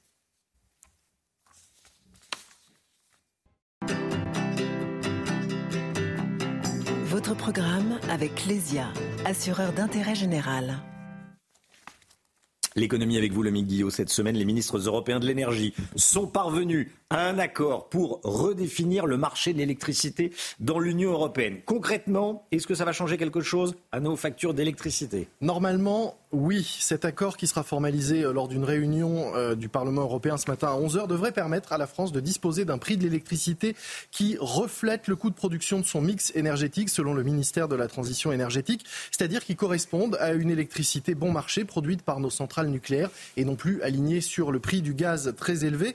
Or, ce n'était pas le cas jusqu'à présent. On ne bénéficiait pas de, cet avantage de notre production parce que les prix de l'électricité sont en effet fixés au niveau européen par rapport au coût de production de la dernière centrale mise en service lors des pics de consommation. En clair, quand les besoins de production, quand les besoins de consommation en électricité sont élevés, il faut que ce soit rentable pour le producteur de mettre en route, de mettre en service une centrale. Généralement, ce sont les centrales à gaz. Il faut donc pour cela que le prix qu'on lui soit élevé, sauf que ça pénalise les pays comme nous qui produisent de l'électricité moins chère, avec nos 56 réacteurs nucléaires qui nous fournissent 69% de notre consommation électrique. Nous sommes plus compétitifs que les centrales à gaz. Alors qu'est-ce que cet accord va changer? Eh bien, il va permettre de mettre en place une sorte de tarif moyen, si on peut dire, avec des compensations à la fois pour les consommateurs quand ils doivent acheter de l'électricité qui sera produite au-dessus de ce tarif, eh bien, ils auront donc une, compensation, et puis pour les producteurs quand eux devront à l'inverse euh, produire en dessous de ce tarif. Ce qui est intéressant, c'est que c'est un dispositif plus souple et moins coûteux que les boucliers euh, énergétiques.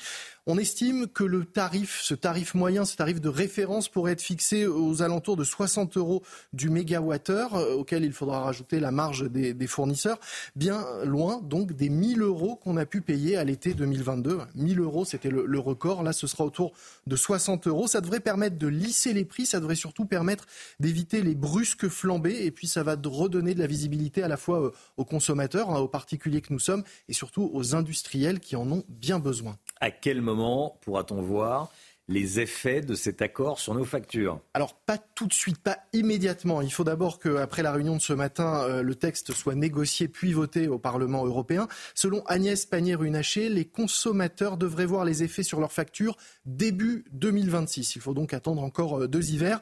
Et en attendant, il va falloir continuer à surveiller sa consommation et sa facture, sachant que cette année, un 31% des Français disent qu'ils ont des difficultés importantes pour payer leurs factures euh, d'énergie. Ça, sont les derniers chiffres du médiateur français de l'énergie.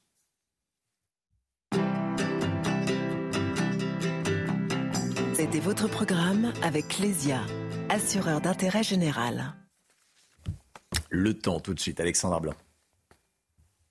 Problème de pare-brise Pas de stress. Partez tranquille avec la météo et Point S-Glace. Réparation et remplacement de pare-brise. Le temps va être agité aujourd'hui, Alexandra. Hein. oui, en effet, avec euh, ces fortes pluies qui vont se décaler petit à petit euh, du côté du Jura. Hier, on a eu un épisode Sévenol, notamment euh, du côté de l'Hérault, encore du Gard. Ça va aller un petit peu mieux ce matin, puisque petit à petit, les pluies se décalent. On va retrouver également un ciel de traîne assez actif, avec une alternance de nuages, d'éclaircies et d'averses, avec du vent assez fort entre le sud-Bretagne et les côtes de la Manche. Dans l'après-midi, les pluies vont se décaler en direction des régions de l'Est, notamment entre les Alpes, le Jura ou encore la Lorraine et l'Alsace. On retrouvera également un temps très mitigé au pied des Pyrénées avec un flux de sud en prime qui devrait euh, rapporter un temps assez pluvieux et ce qui va un petit peu bloquer hein, l'évacuation des eaux. Et puis partout ailleurs, un temps très mitigé. Si vous êtes entre la côte d'Azur et la Corse, attention, quelques orages pourraient localement éclater en fin de journée. Côté température, grande, grande douceur euh, ce matin, localement jusqu'à 17 degrés pour le Pays Basque ou encore 14 à Paris. Et dans l'après-midi, la douceur se maintient. 20 degrés à Paris, 18 degrés en moyenne pour la Bretagne, 21 degrés à Lyon ou encore du côté euh, de Limoges. Vous aurez 26 degrés à Toulouse et 27 degrés euh, du côté de Perpignan. Température donc très douce. On prend à présent la direction des contamines Montjoie avec de très belles images. Le beau temps était au rendez-vous hier. On devrait avoir un temps un peu plus nuageux aujourd'hui. En tout cas, la douceur se maintient en montagne. Problème de pare-brise? Pas de stress. Repartez tranquille après la météo avec Poignes Glace. Réparation et remplacement de pare-brise. Merci d'être avec nous. Merci d'être euh, de plus en plus nombreux à vous réveiller avec la matinale de, CNews. Merci donc de votre confiance et de votre fidélité. À la une, ce matin, 20 camions d'aide humanitaire ont été autorisés à se rendre à Gaza via l'Égypte. L'annonce a été faite cette nuit par Joe Biden, qui avait pu s'entretenir auparavant avec le président égyptien Al-Sisi. D'après un responsable européen du renseignement, l'explosion à l'hôpital de Gaza aurait fait entre 10 et 50 morts et non des centaines, comme le dit le Hamas. Par ailleurs, l'hypothèse d'une roquette palestinienne qui a explosé est, je cite, une piste sérieuse. C'est ce que dit une source du renseignement, euh, donc européen, une source anonyme. On va y revenir avec vous, général Bruno Clermont. A tout de suite, mon général. Les représentants des collectivités locales en charge des lycées, des collèges, doivent être reçus par Gabriel Attal. L'objectif de cette euh, réunion, améliorer la sécurité des établissements scolaires, notamment par la vidéoprotection. Plus de précisions à suivre. Et puis à Argenteuil, un homme d'une quarantaine d'années est accusé d'agression sexuelle sur personne vulnérable. Il aurait agressé sexuellement une dame âgée de 95 ans. Malgré la gravité des faits dont il est accusé, il est libre, il n'est pas en détention provisoire. En attendant son procès, il est sous contrôle judiciaire. C'est-à-dire qu'il dort chez lui. Comment est-ce possible Tanguy Hamon avec nous. À tout de suite, Tanguy. Une vingtaine de camions d'aide humanitaire pourront pénétrer dans la bande de Gaza. Décision prise après un entretien entre Joe Biden et le président égyptien Al-Sisi. Al-Sisi qui a décidé d'autoriser le passage durable de l'aide humanitaire par Rafah. Et il y a quelques minutes, la Russie qui a annoncé la livraison de 27 tonnes euh, d'aide humanitaire aux civils dans la bande de Gaza. Mathilde Couvillère-Florno. Plus de 150 camions humanitaires attendent côté égyptien. 20 de ces camions pourront traverser la frontière pour acheminer de l'aide à Gaza. Le président américain et le président égyptien se sont mis d'accord sur l'acheminement de l'aide humanitaire via le terminal de Rafah. Uh, Jusqu'à 20 camions. Cela a été une négociation très directe que j'ai eue. Je veux faire sortir autant de camions que possible. Il y en a environ 150 là-bas. Tous ne feront pas le premier convoi. S'il y a un deuxième convoi, nous verrons comment ça se passe. 20 camions qui transporteront de l'eau, de la nourriture et des kits sanitaires. Joe Biden a cependant indiqué que l'entrée d'une seconde vague de convois dépendra de comment se passe la distribution du premier. L'engagement est le suivant. Si nous traversons la frontière, l'ONU sera de l'autre côté. Si le Hamas s'en saisit ou ne les laisse pas passer, alors ce sera fini. En fin de compte, Sisi mérite un réel crédit, car il s'est montré très accommodant, comme tous ceux à qui j'ai parlé jusqu'à présent depuis le début de ce voyage. Cette aide ne pourra pas arriver avant vendredi en raison de travaux à faire sur la route, détruite par les bombardements israéliens. Le président américain a aussi expliqué que ces premiers camions n'étaient potentiellement qu'un début. Voilà, deux informations. La première, le Premier ministre britannique Rishi Sunak se rend en Israël aujourd'hui. Euh, deuxième information qui tombe à l'instant, la Russie va livrer 27 tonnes d'aide humanitaire aux civils de la bande de Gaza, annonce faite par Moscou il y a quelques minutes. Joe Biden soutient la version israélienne euh, après l'explosion de l'hôpital de Gaza et accuse la partie adverse. Le président américain qui a imputé la frappe à une roquette hors de contrôle tirée par un groupe terroriste depuis le territoire palestinien. Écoutez ce que dit un agent du renseignement européen qui parle à l'agence France Presse sous couvert d'anonymat. Mais euh, il faut lire, il faut écouter ce qu'il dit. Il n'y a pas 200, voire 500 morts, mais plutôt quelques dizaines. Probablement entre 10 et 50 morts. Israël n'a probablement pas fait ça d'après des pistes sérieuses. Général Bruno Clermont, avec nous. Euh, dans un contexte comme celui que l'on connaît, euh, comment mène-t-on l'enquête pour connaître la vérité des faits? À l'hôpital de Gaza. vraisemblablement, on assiste à une opération de propagande mhm. exceptionnelle menée par le Hamas qui a profité d'une opportunité. L'opportunité, c'est celle d'une roquette tirée euh, euh, vers Israël qui a dysfonctionné, qui a explosé, dont les débris sont tombés sur l'hôpital de Gaza. Elle n'était pas sur l'hôpital, mais sur le parking. Et là, euh, ils en ont fait un événement majeur de propagande pour attirer l'attention et discréditer Israël. Comment on le sait C'est qu'on a des, preuves visuelles, des enregistrements. Moi, ce matin, j'ai regardé à 4 heures du matin le, le porte-parole euh, de Tsahal qui débriefait cette affaire, euh, euh, dix minutes de débriefing avec force vidéo. On a trois éléments objectifs. Hein. Le premier ce sont les images de la télévision d'Al Jazeera qui montrent bien l'explosion de cette roquette en vol et des débris qui tombent. Le deuxième, ce sont les photos satellites des Américains et des Israéliens qui montrent bien, au moins de l'impact, les points chauds. Les points chauds sont sur le parking. Les véhicules sur le, sur le parking, ce sont des capacités infrarouges qui permettent de bien identifier ce qui est frappé et ce qui n'est pas frappé. Et puis surtout, on a les, vidéos, les reportages des journalistes, dont les journalistes de CNews qui sont sur le terrain. Qu'est-ce qu'ils constatent? Ils constatent qu'ils voient des véhicules euh, qui sont enflammés, euh, des véhicules qui ont brûlé, quelques bâtiments qui ont été euh, touchés par des éclats, mais en aucun cas un coup direct. on ne voit pas d'obus de bombe, on ne voit pas d'obus de cratère de missiles. C'est vraisemblablement le scénario. Donc tous ces éléments, ce sont ceux-là qui sont pris en compte pour aller dans le sens que euh, c'est difficile d'avoir 471 morts dans ces conditions. Et donc, on a une opération euh, normale, naturelle. Ça fait partie de la guerre. Il faut bien comprendre que la guerre de l'information, la guerre de l'information, la propagande fait partie de la guerre. Et donc, la question, c'est de ne pas tomber dans le piège. Donc, de prendre le temps d'analyser les choses, d'avoir du retour euh, avant de décider d'envoyer des tweets du genre c'est la faute d'Israël, il faut qu'ils arrêtent tout ça. Donc, voilà, voilà la leçon c'est prenons le temps d'analyser avant, de, avant de surréagir dans ce genre de situation. Merci beaucoup, mon général, général Bruno Clermont. Les obsèques de Dominique Bernard, c'est euh, ce matin à la cathédrale d'Arras. elles seront célébrées euh, par euh, l'évêque du Pas-de-Calais, monseigneur Olivier Leborgne. Vous les suivrez évidemment en direct sur CNews. Hein. obsèques de Dominique Bernard en la cathédrale d'Arras à partir de 10h en direct sur CNews. Gabriel Attal a reçu hier les représentants des collectivités locales en charge des lycées et des collèges, écoles, collèges et lycées qui ont jusqu'à vendredi pour répondre, pour répondre à l'enquête de sécurité lancée par le ministère, Augustin. Hein. dans, dans, le département de la, de la Mayenne, la sécurité dans tous les collèges a été renforcée depuis 2015, mais le président du département estime qu'il faut aller plus loin, notamment sur le sujet de la vidéoprotection. Reportage au collège Jules Renard de Laval avec Mickaël Chailloux. Depuis lundi, on se présente sac ouvert au collège, comme le précise le plan de sécurité affiché à l'entrée. En Mayenne, depuis l'attaque de Charlie Hebdo en 2015, tous les établissements sont équipés de clôtures, portails sécurisés et caméras.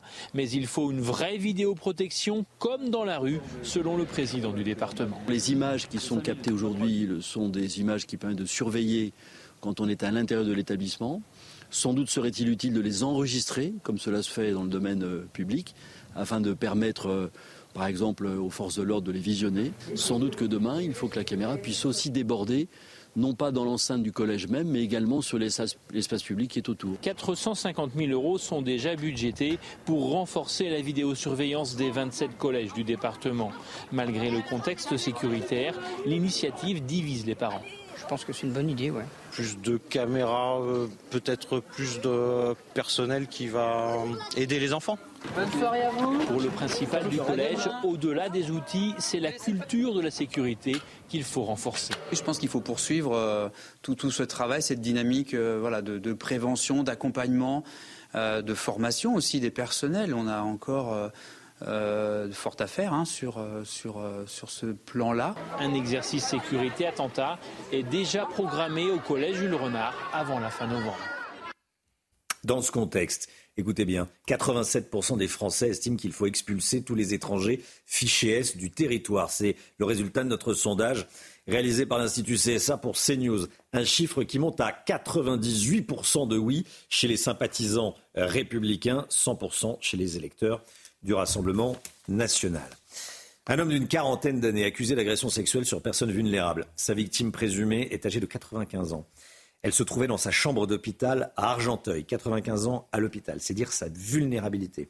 Ce qui choque, c'est que malgré la gravité des faits, soupçon d'agression sexuelle, malgré la gravité des faits qui sont reprochés à cet individu, l'homme n'a pas été placé en détention provisoire en attendant son procès. Euh, comment se fait-il? Expliquez-nous, Tanguy Hamon.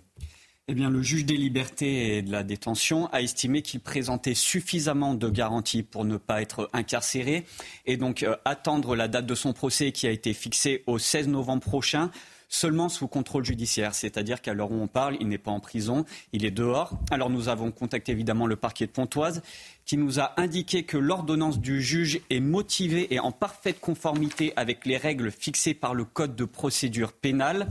Mais ce qui interpelle, comme vous l'avez dit euh, Romain, c'est que les faits qui lui sont reprochés sont particulièrement graves et qu'en plus, il semblerait que cet homme s'était déjà introduit dans l'hôpital auparavant c'est d'ailleurs comme cela que les services de sécurité de l'hôpital l'ont repéré. Ils ont vu qu'il sortait de la chambre d'une patiente âgée de 93 ans. Et à ce moment-là, une autre patiente du service gériatrique de l'hôpital l'a accusé d'attouchement. Euh, c'est pour cela que le suspect est poursuivi pour agression sexuelle sur personne vulnérable. Et dans ce dossier, on a appris que concernant la première dame, la dame de 93 ans, eh bien, elle est morte le soir même de l'intrusion du suspect dans sa chambre. Une procédure a donc été ouverte pour recherche des causes de la mort. C'est-à-dire qu'au moment où on parle, on ne sait pas encore si un quelconque acte du suspect, un acte sexuel ou non, a provoqué cette mort. Et c'est pour cela mmh. qu'une autopsie a été ordonnée. Voilà, les décisions de la justice sont parfois incompréhensibles. Hein. Euh, il ne s'agit pas de, tout remettre en cause tout le temps, voilà, mais effectivement, la logique euh, nous échappe dans, ce, cas-là. Je suis sûr que vous êtes euh, euh choqués par ce que vous, venez d'entendre. C'est pour ça que je voulais qu'on en parle. La justice a parfois sa propre logique. Là, on a du mal à, suivre. restez bien avec nous. Beaucoup d'informations. On va évidemment continuer à parler de, de Gaza. on va continuer à parler d'Israël. Euh, Israël qui a été euh, attaqué par le, Hamas. Petite précision, les images qu'on vous diffuse de, l'explosion à l'hôpital de Gaza et, après, voilà, ont été tournées par des, par des agences, hein. euh, des agences de, presse. C'est important de le préciser. Dans un instant, l'économie, l'économie avec vous, l'ami Guillaume. la France a un problème de productivité. On n'est pas assez productif. Bon, pourquoi? Comment ça s'explique? On verra ça avec l'ami Guillaume dans un instant. À tout de suite. C'est News, il est 8h moins le quart. Merci d'être avec nous. Dans un instant, la France qui a un problème de productivité. On va en parler avec Lomique Guillot, l'économie. Mais tout d'abord, tout ce qu'il faut savoir dans l'actualité avec vous, Augustin Donadieu. Le couple présidentiel assistera ce matin aux obsèques de Dominique Bernard. La cérémonie se déroulera dans la cathédrale d'Arras et sera retransmise en direct sur écran géant au pied du beffroi. Un dispositif mis en place à la demande de la famille qui s'est dite très touchée par les milliers de marques de soutien. Les obsèques sont évidemment à suivre en direct sur l'antenne de CNews à partir de 10h. L'Égypte accepte le passage durable d'une vingtaine de camions humanitaires vers Gaza. Après la visite de Joe Biden en Israël hier, le président Al-Sisi a accepté le passage de l'aide humanitaire par Rafah. Et la Russie vient d'annoncer l'envoi par avion de 27 tonnes d'aide humanitaire aux civils. Elle sera remise au Croissant Rouge égyptien pour être envoyée dans la bande de Gaza. Et à Sedan, dans les Ardennes, un corps sans vie a été retrouvé hier soir dans un logement. Il s'agirait euh, peut-être d'une fillette de 10 ans portée disparue depuis mardi soir. Un individu a été interpellé sur place. La police judiciaire de Reims s'est saisie de l'enquête.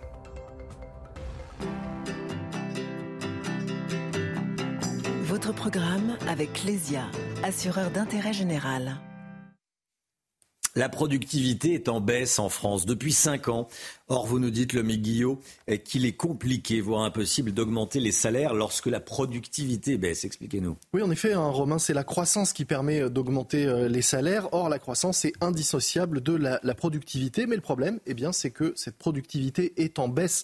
En France, entre 2018 et 2023, la productivité par heure travaillée a reculé de 3,95% en France. Ça peut sembler peu, mais il faut savoir que dans le même temps, cette productivité a augmenté chez tous nos voisins et parfois d'ailleurs de façon assez euh, spectaculaire alors que chez nous, elle est en recul. La raison, eh bien, une des explications possibles, c'est que les entreprises françaises ont beaucoup recruté ces dernières années. Elles ont anticipé une reprise de la croissance et des besoins de bras. Elles ont plus de personnel, mais pas forcément plus de travail. Résultat, la quantité de travail par salarié a diminué et donc, en moyenne, la productivité. Quelles sont les autres raisons de la baisse de productivité en France? Eh bien, on a créé beaucoup d'emplois en France dans des secteurs qui sont peu productifs, comme le service, par exemple. Autre explication à cette baisse de la moyenne de la productivité, on a recruté énormément d'apprentis. Alors, c'est une bonne chose, mais ces apprentis ne sont pas aussi productifs que les autres salariés. Il faut prendre le temps de les former. Il faut aussi consacrer du temps à leur formation. Tout ça contribue à faire diminuer la productivité. Il y a aussi des, chômeurs de longue durée ou euh, éloignés de l'emploi qu'on a ramenés dans les entreprises et qui ont besoin de temps pour gagner en productivité. Et puis il y a sans doute toutes les nouvelles formes de travail qui désorganisent euh, la productivité en France. On pense notamment au télétravail. On sait qu'au-delà de deux jours de télétravail par semaine, la productivité s'effondre. Elle baisse même de 18% lorsqu'on est en télétravail complet. Comment est-ce qu'on peut changer tout ça? D'abord, on peut être optimiste hein, et se dire euh, que les apprentis, les nouveaux venus sur le marché du travail vont progressivement gagner en productivité, que ça devrait nous permettre de retrouver des niveaux euh, normaux, des, niveaux et des progressions équivalents à ce que l'on trouve chez nos voisins. Mais malgré tout, il faut aussi se dire qu'il faut qu'on sorte en France d'une sorte de cercle vicieux qui veut que, eh si on n'est pas augmenté, on lève le pied, on travaille moins, parce que dans ce cas, la productivité baisse, et c'est un cercle vicieux. Quand la productivité baisse, les salaires ne sont plus augmentés. C'était votre programme avec Lesia, assureur d'intérêt général. C'est News, 7h48. Merci d'être avec nous. Dans un instant, l'édito euh, politique avec vous, euh, Paul Sugy. Les obsèques de Dominique Bernard aujourd'hui et le rôle d'Emmanuel Macron dans un instant. A tout de suite.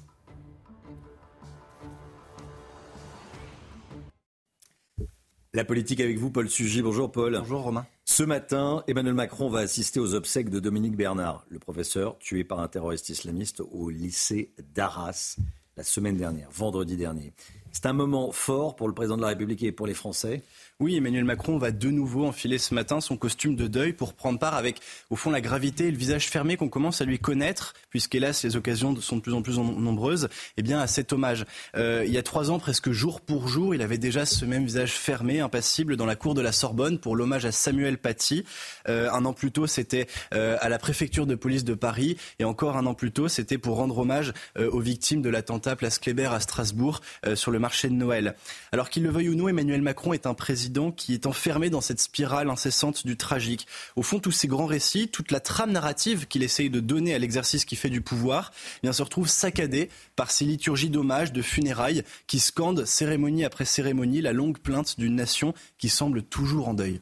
Alors, vous dites que ces deuils viennent bousculer la présidence d'Emmanuel Macron. Bah oui, je crois, en ce sens qu'il l'empêche au fond d'installer parfaitement son récit. Euh, la cérémonie des obsèques, c'est l'antithèse du souffle que le chef de l'État essaye d'apporter au pays. Le président du changement euh, ou de la révolution est confronté à la répétition incessante des mêmes attaques terroristes qui se suivent et se ressemblent. Et en ce sens, les, les similitudes entre l'assassinat de Samuel Paty et Dominique Bernard sont frappantes. Alors Emmanuel Macron se réfugie derrière une gradation lexicale. On l'a vu dans la cour de la Sorbonne en 2020, il parlait de durcir les actions. Cette fois, il veut se montrer impitoyable. Euh, au prochain attentat terroriste, il se dira intransigeant ou implacable, peut-être inflexible, et on espère qu'il y a suffisamment de pages dans le dictionnaire pour tenir encore quatre ans.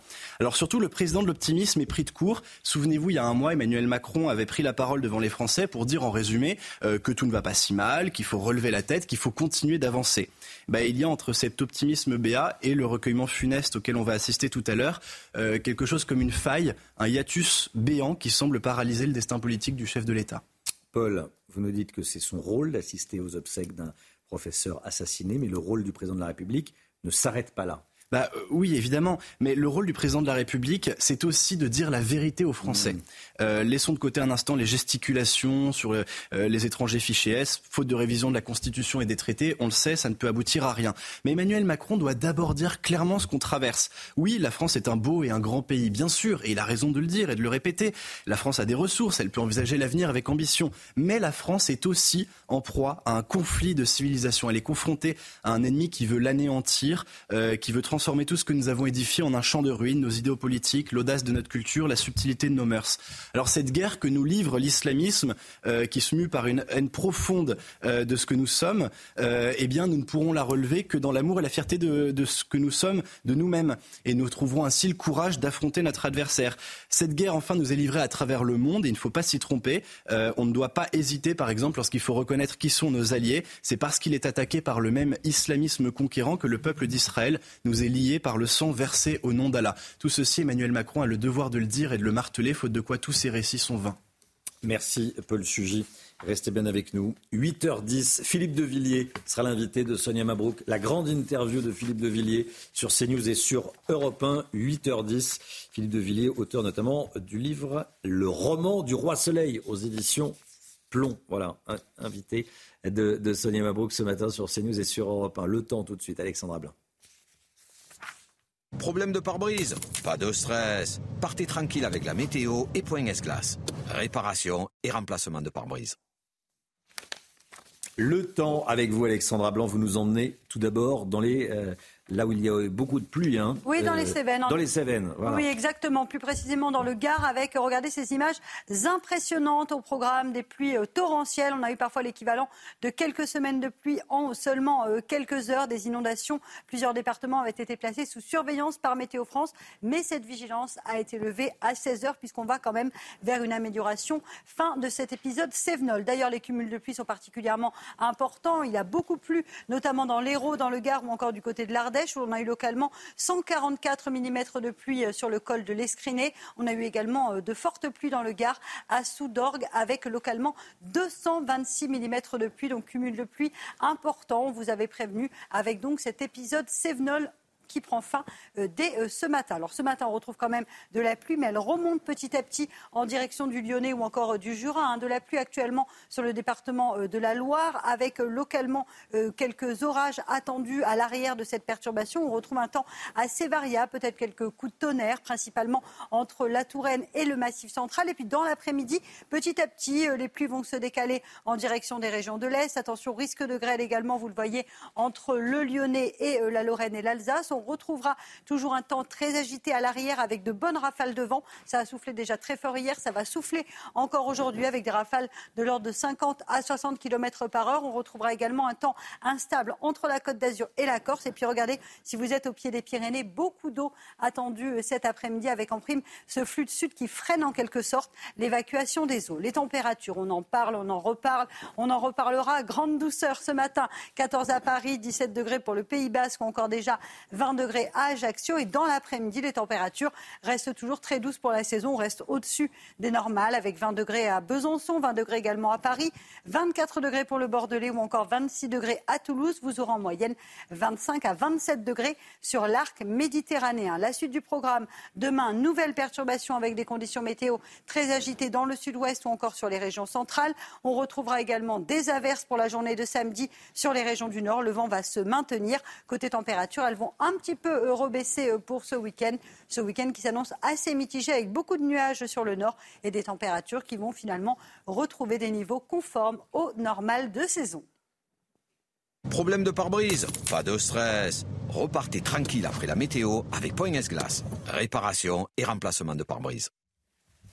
CNews, il est bientôt 8 heures. Merci d'être avec nous. Merci d'avoir choisi CNews pour démarrer votre, journée. L'équipe est là, l'équipe de la matinale. On est avec Augustin Donadieu, on est avec Gauthier Lebret, on est avec Alexandra Blanc, Paul Sugy est avec nous, le général Bruno Clermont et on est avec Lomic Guillot. C'est toute la France qui est en deuil aujourd'hui. Les obsèques de Dominique Bernard, assassiné par un terroriste islamique, seront célébrées à 10h ce matin à Arras. On est allé sur place pour donner la parole aux habitants. Vous allez les entendre. L'Égypte accepte de faire passer à Gaza 20 camions d'aide humanitaire. Ça a été confirmé cette nuit par Joe Biden. La Russie annonce ce matin qu'elle envoie 27 tonnes d'aide humanitaire aux civils de Gaza. Karim Benzema diffuse-t-il sur les réseaux sociaux une propagande qui défend un islam dur? Il en a été accusé par le ministre de l'Intérieur. C'était sur CNews avec Pascal Pro lundi soir. De nombreuses réactions depuis. Les obsèques de Dominique Bernard se tiendront donc ce matin à la, cathédrale d'Arras. Des milliers de personnes sont attendues. Ça a été une, onde de choc, énormément de, tristesse, évidemment, à travers euh, tout le pays et les personnes qui se déplaceront pourront suivre la cérémonie sur écran géant. Oui, un dispositif euh, mis en place avec la volonté de la famille qui s'est dite euh, très touchée par les milliers de marques de soutien. Justement, ces marques de soutien, on est allé à la rencontre des habitants d'Arras, on leur a posé la question, écoutez-les. C'est horrible, c'était une personne euh, qui faisait juste son boulot et il s'est fait tuer comme ça. C'est notre devoir aussi de montrer à la maman bah, qu'on pense qu'on est là ce sera un sacré hommage pour lui, mais je crois qu'il restera toujours au fond de nous, quoi, parce que c'est quelqu'un très très bien. Voilà, la cérémonie euh, sera célébrée par Monseigneur Olivier Leborgne. Regardez ce qu'il dit ce matin dans Le Parisien, l'évêque du, Pas-de-Calais. Il, il, dit il y aura trois niveaux de lecture dans ce que je vais dire. La victime et sa famille, bien sûr. Je m'adresserai également au corps enseignant. Il y aura aussi le président de la République. J'aurai donc un discours de compassion vis-à-vis des gens qui souffrent. Surtout, je parlerai d'espérance. La mort et la violence n'auront pas le, dernier mot. C'était important de le, dire ce matin. la cérémonie sera à suivre évidemment en direct sur CNews à partir de, de 10h. Une vingtaine de camions d'aide humanitaire pourront euh, pénétrer dans la bande de Gaza. Décision prise après un entretien entre Joe Biden et le président égyptien Al-Sisi qui a décidé d'autoriser le passage durable de l'aide humanitaire par Rafah donc par le sud de la bande de Gaza, à la frontière avec l'Égypte. La Russie annonce ce matin l'envoi de 27 tonnes d'aide humanitaire aux civils de la bande de Gaza. On va partir sur le terrain tout de suite, Augustin. Hein. On va aller à Ashkelon où on va retrouver Antoine Estef, Antoine Estef et Fabrice Elsner. Euh, vous êtes en direct avec nous. Alors, malgré l'aide humanitaire qui commence à s'organiser et qui va arriver dans les prochaines heures, les bombardements continuent toujours autour de vous. Effectivement, les bombardements ont repris ici au sud d'Ashkelon depuis Israël. Et puis hier soir aussi, il faut le signaler, au moment du départ de Joe Biden du sol israélien, quand son avion a décollé, de nombreuses alertes, des alertes des tirs de roquettes, notamment sur la région de Tel Aviv, forçant tous les habitants à se réfugier dans les abris à deux reprises pendant la soirée. Euh, ces nombreux tirs de roquettes sont évidemment précédés, euh, succédés, excusez-moi, d'une vague d'arrestations sans précédent la nuit dernière dans les territoires palestiniens notamment. Euh, cette nuit dans Kalkilia, ça se trouve à 20 km seulement de Tel Aviv. Plusieurs dizaines de terroristes, d'après l'armée israélienne, ont été arrêtés et beaucoup d'opérations antiterroristes aussi dans le secteur de Ramallah, en Cisjordanie. Vous savez, c'est la capitale provisoire de la Cisjordanie. Des interpellations de membres du Hamas, notamment dans la ville de Nilin. Donc vous le voyez, l'armée israélienne maintient la pression ici. Pourquoi? Eh bien, tout simplement pour faire le maximum d'efforts. C'est ce que disent les autorités, ici, avant l'ouverture d'un couloir, humanitaire qui passerait euh, par l'Égypte euh, à partir de ces jours prochains. On ne connaît pas encore les dates exactement. De son côté, le chef d'état-major israélien a réaffirmé qu'il n'y aurait aucune aide à Gaza tant que les otages ne seraient pas libérés. Merci beaucoup Antoine Estève. Voilà, en direct euh, d'Ashkelon. Général Bruno Clermont avec nous. Mon général, euh, le passage de convois humanitaires euh, vers la bande de Gaza, quels sont les enjeux? En tout cas, c'est une décision très importante. C'est une victoire diplomatique obtenue par le président Biden, puisqu'il a obtenu l'accord d'Israël d'un côté et l'accord de l'Égypte de l'autre. Alors, ce n'est qu'un test en réalité. Le président Biden l'a bien dit. On va faire passer 20 camions pour voir si ça fonctionne. Ça veut dire quoi si ça fonctionne? Ça veut dire que le Hamas n'interceptera pas ces camions au profit des combattants du Hamas et, de, façon à en priver la, population de Gaza. Donc il faut absolument que ce test réussisse. Et normalement, le, le, convoi doit pénétrer dans la bande de Gaza vendredi. Et si ça fonctionne, derrière ce premier convoi, il y a des centaines de, camions qui, ont, qui sont euh, euh, chargés par euh, les organisations internationales, les Nations Unies, l'Union européenne et les États-Unis, qui sont prêts à, soutenir mmh. humanitairement la bande de Gaza, qui est à l'aube en tout cas proche d'une catastrophe humanitaire. Donc un test essentiel. Merci mon général. Gérald Darmanin accuse Karim Benzema d'être en lien notoire avec les frères musulmans. Il l'a dit chez Pascal Pro lundi soir, euh, dans l'heure des pros, à 20h. Euh, il lui reproche ses prises de position qui dérivent vers un islam dur, son ambiguïté islamiste. L'avocat, euh, on le dit depuis le début de la matinale, hein, l'avocat de, Karim Benzema menace de, porter plainte.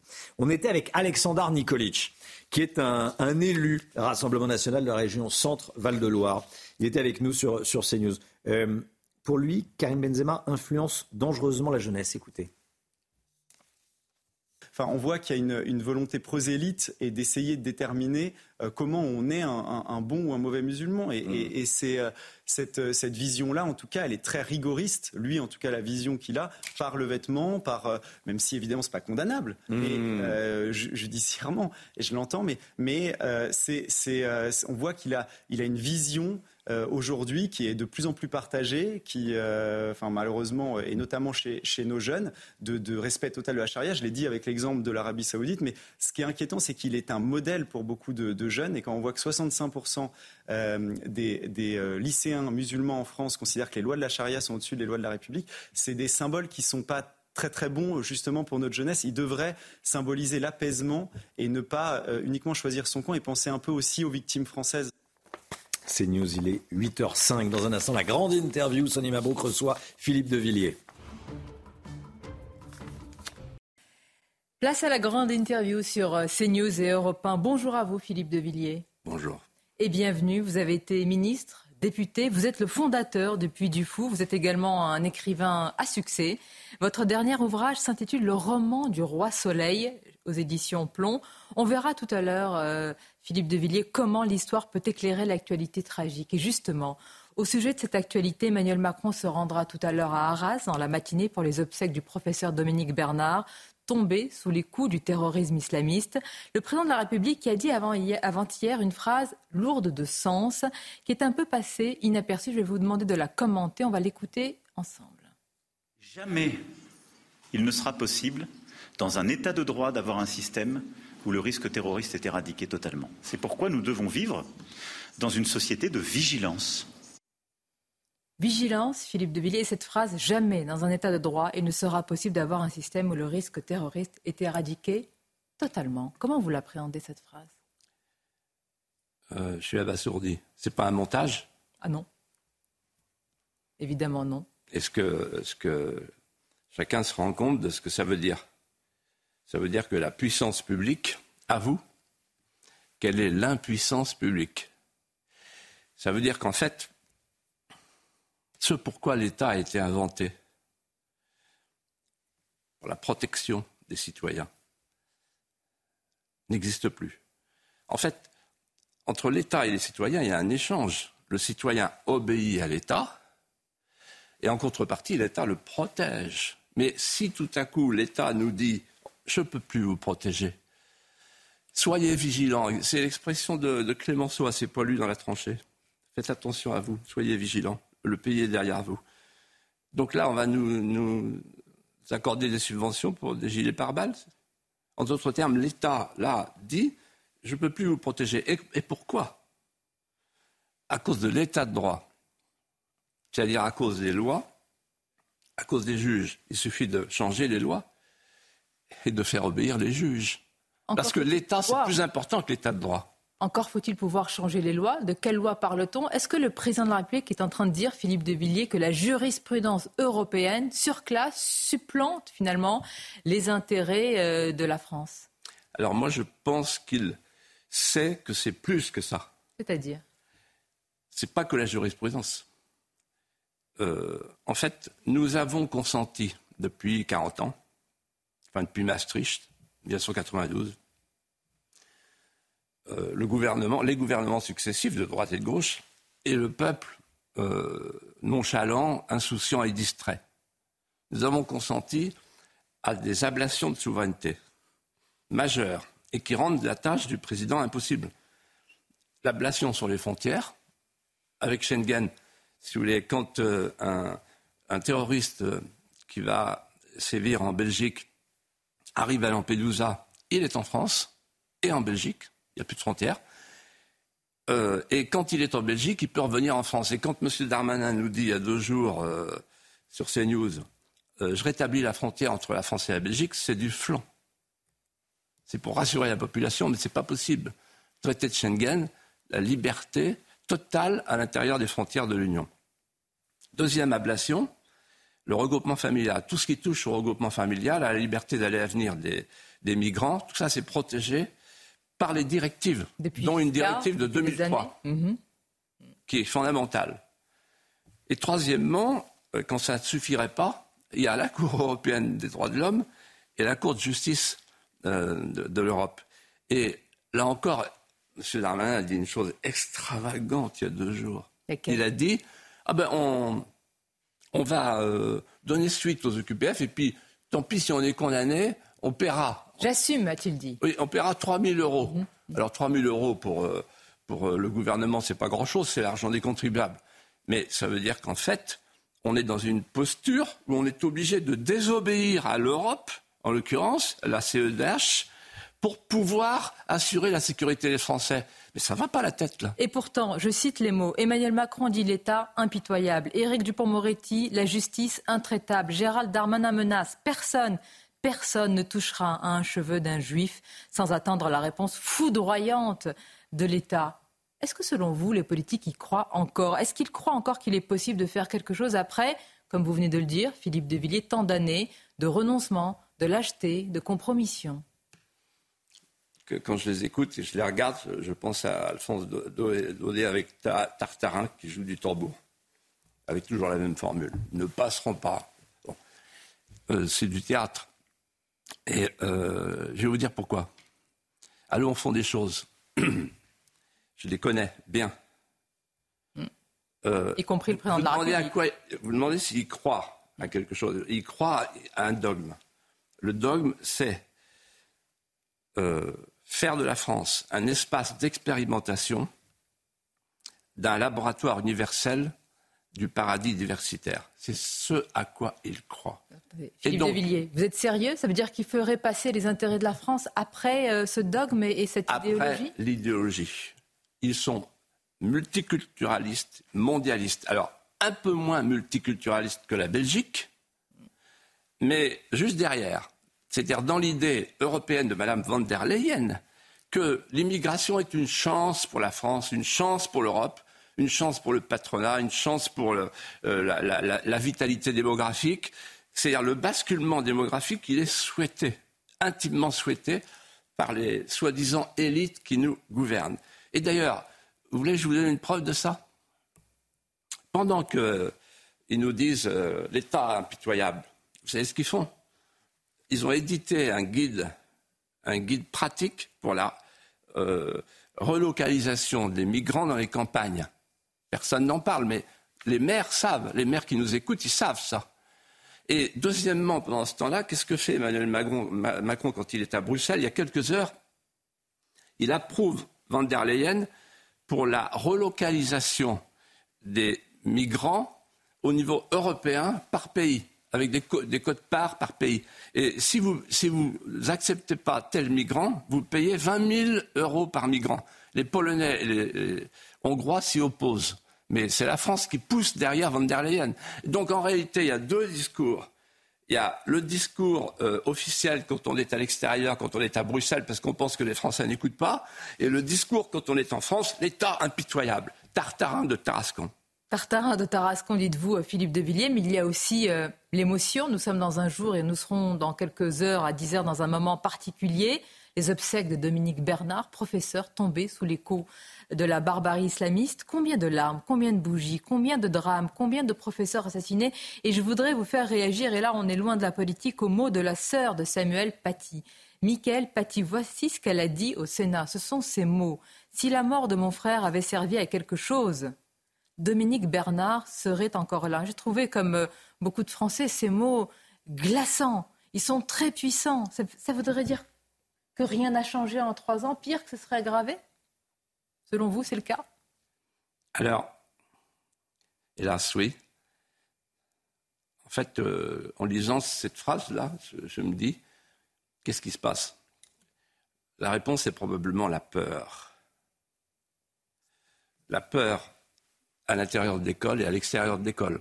La peur d'être dénoncé, la peur d'être décapité, la peur d'être égorgé. C'est ça le statut du prof aujourd'hui. La peur du mot de trop qui est rapporté ensuite à un islamiste qui vient vous égorger. Ce qui explique l'autocensure. Qui explique l'autocensure. 56% des professeurs euh, s'autocensurent, notamment sur l'histoire de France. Et puis à l'extérieur, il y a une chose qui m'a beaucoup frappé. Euh, je me souviens de Emmanuel Macron annonçant euh, à la Sorbonne, soutenu par le maire de Conflans-Sainte-Honorine et la directrice ou le directeur du collège et le ministre de l'Éducation de l'époque, il faut une statue une plaque et le nom du collège, qui s'appelle euh, le Bois d'Aulne hmm. et qui s'appellera Samuel Paty. La sœur, elle attend et on ne voit rien venir. Pourquoi? Parce qu'on nous explique, alors il faut faire attention au choc traumatique des élèves. Donc, en d'autres termes, euh, la seule mesure courageuse, elle vient d'être prise par le ministre de l'Éducation. Ça m'a sidéré. Mais je l'encourage à continuer. Donc vous saluez souvent le travail, Gabriel. Ben, en l'occurrence, euh, Dernièrement. Euh, je m'étais inquiété cet été, et puis mm. finalement, euh, il prend des décisions courageuses, et notamment, je vais la citer, de saisir les tribunaux pour le cas des élèves qui n'ont pas voulu respecter la minute de silence pour Samuel Paty. Ça, c'est bien, mais il faut aller évidemment beaucoup plus loin. Ça sera très difficile de remettre l'école française en France. On va en parler parce que à, travers votre livre sur l'histoire. On va voir comment l'histoire peut éclairer cette actualité. Je voudrais rester encore euh, un moment, j'allais dire, sur ce qui se passe et la politique, puisque sur le plan politique, il y a une forme de tectonique des plaques. Tout est en train de bouger. Philippe de Villiers, l'affaire, on va l'appeler ainsi, Daniel Obono, a provoqué un coup de tonnerre qui a fini débranler la NUPES euh, quand elle a reconnu, quand elle a dit que selon elle, c'était un mouvement de résistance, le Hamas, mais plus profondément, Qu'est-ce que cela dit pour vous, avec un regard un peu plus large, une focale plus large Qu'est-ce que cela dit de la gauche et de la droite aujourd'hui?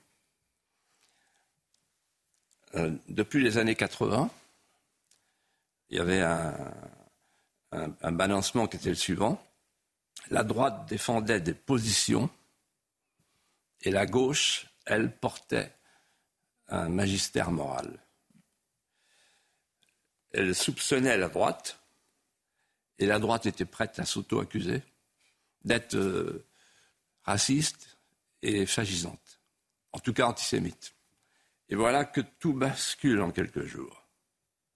Tout bascule en quelques jours parce qu'avec Obono, Mélenchon et les autres, c'est le déshonneur qui atteint la gauche, cette gauche-là, islamo-gauchiste. Et euh, le déplacement de, la tectonique des places euh, changement de curseur, changement de critères, changement de clivage. La gauche, aujourd'hui, qui a cherché à remplacer le prolétariat qu'il a lâché au profit d'un lumpen prolétariat substitution des banlieues, elle est en train de les perdre, elle est en train de perdre son honneur, elle est en train de perdre sa crédibilité, elle est en train de perdre les Français.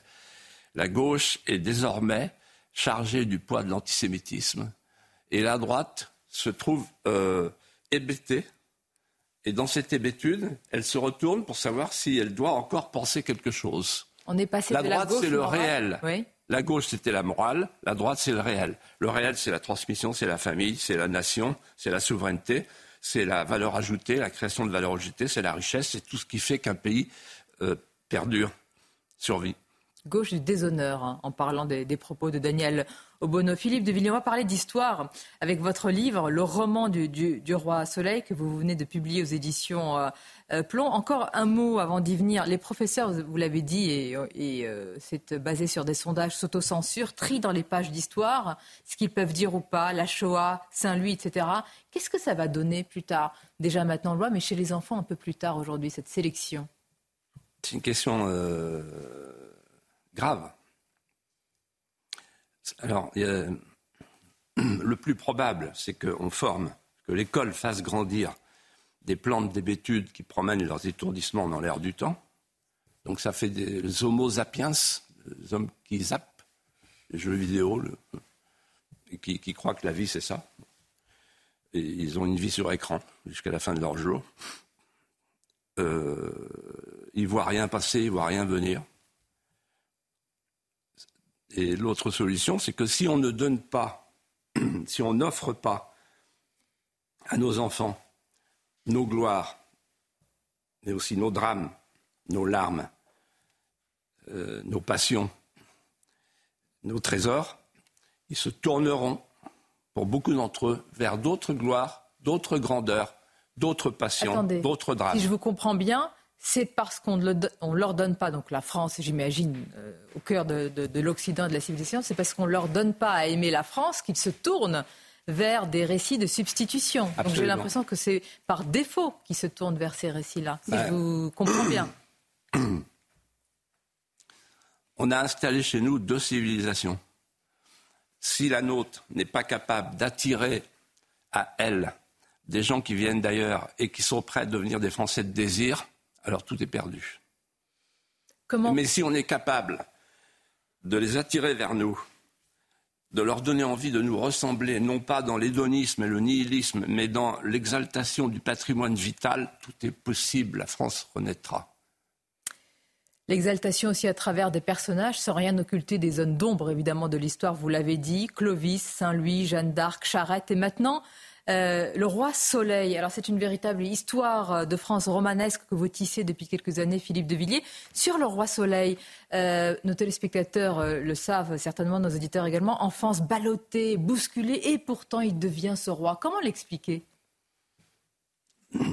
C'est vrai que c'est inexplicable parce que normalement un enfant traqué, ballotté comme vous dites, qui a lu le l'angoisse dans le regard de sa mère et la colère dans l'angoisse de son parrain, euh, il est traumatisé et il devient un roi malingre qui se méfie de ses collaborateurs, etc., qui a été trahi par tout le monde, etc. Et c'est pas du tout ça. En fait, euh, euh, l'alchimie qui vient en lui produit l'ordre. Il dit je suis voué à l'ordre parce qu'il a vu le désordre. La justice, la vraie, et du coup il remet les juges à leur place. Euh, il a vu que les grands le trahissaient et que les petits l'aimaient, donc il va privilégier les petits et faire ce que tous les rois de France ont fait, euh, mettre euh, au banc les féodalités, les abaisser plus bas que l'herbe, comme disait Mazarin. Et puis, il a compris que le gouvernement implique une chose qu'on ne sait plus, L'art de gouverner passe par le gouvernement des arts. Il veut faire de la France une œuvre d'art et il y parvient. On va conclure avec une question à la fois peut-être simple mais complexe, euh, Philippe de Villiers. Si le roi Soleil était là aujourd'hui, qu'est-ce qu'il dirait Qu'est-ce qu'il ferait à l'aune de cette actualité, de ce monde complètement euh, fou? C'est là où je ne suis pas historien, parce que si j'étais historien, je répondrais, euh, Sonia Mavo, qu'il faut contextualiser c'est bien pour ça que je ne pose pas la question euh, à l'historien. Oui, alors, euh, bah, écoutez, euh, moi je pense, pour bien le, bien connaître, qu'il ferait la chose suivante. D'abord, il rappellerait Vauban. Il lui dirait Vauban, vous me remettez des frontières. La ceinture de fer, disait Vauban. Ensuite, il, il, met, il convoquerait un lit de justice au cours duquel il demanderait aux juges, aux magistrats du Parlement, euh, non pas de discuter ces édits sur les OQPF, mais de les enregistrer Parce que le pouvoir, c'est le pouvoir, la justice, c'est une autorité. Et puis, euh, je pense que, inéluctablement, vous en doutez, euh, il changerait Elisabeth Borne, il mettrait Colbert, et je pense finalement que il enverrait Condé et Turenne pour remettre de l'ordre dans les banlieues. Philippe de Villiers, un livre historique très actuel. Merci, c'était votre grande interview ce matin. Merci. Bonne journée.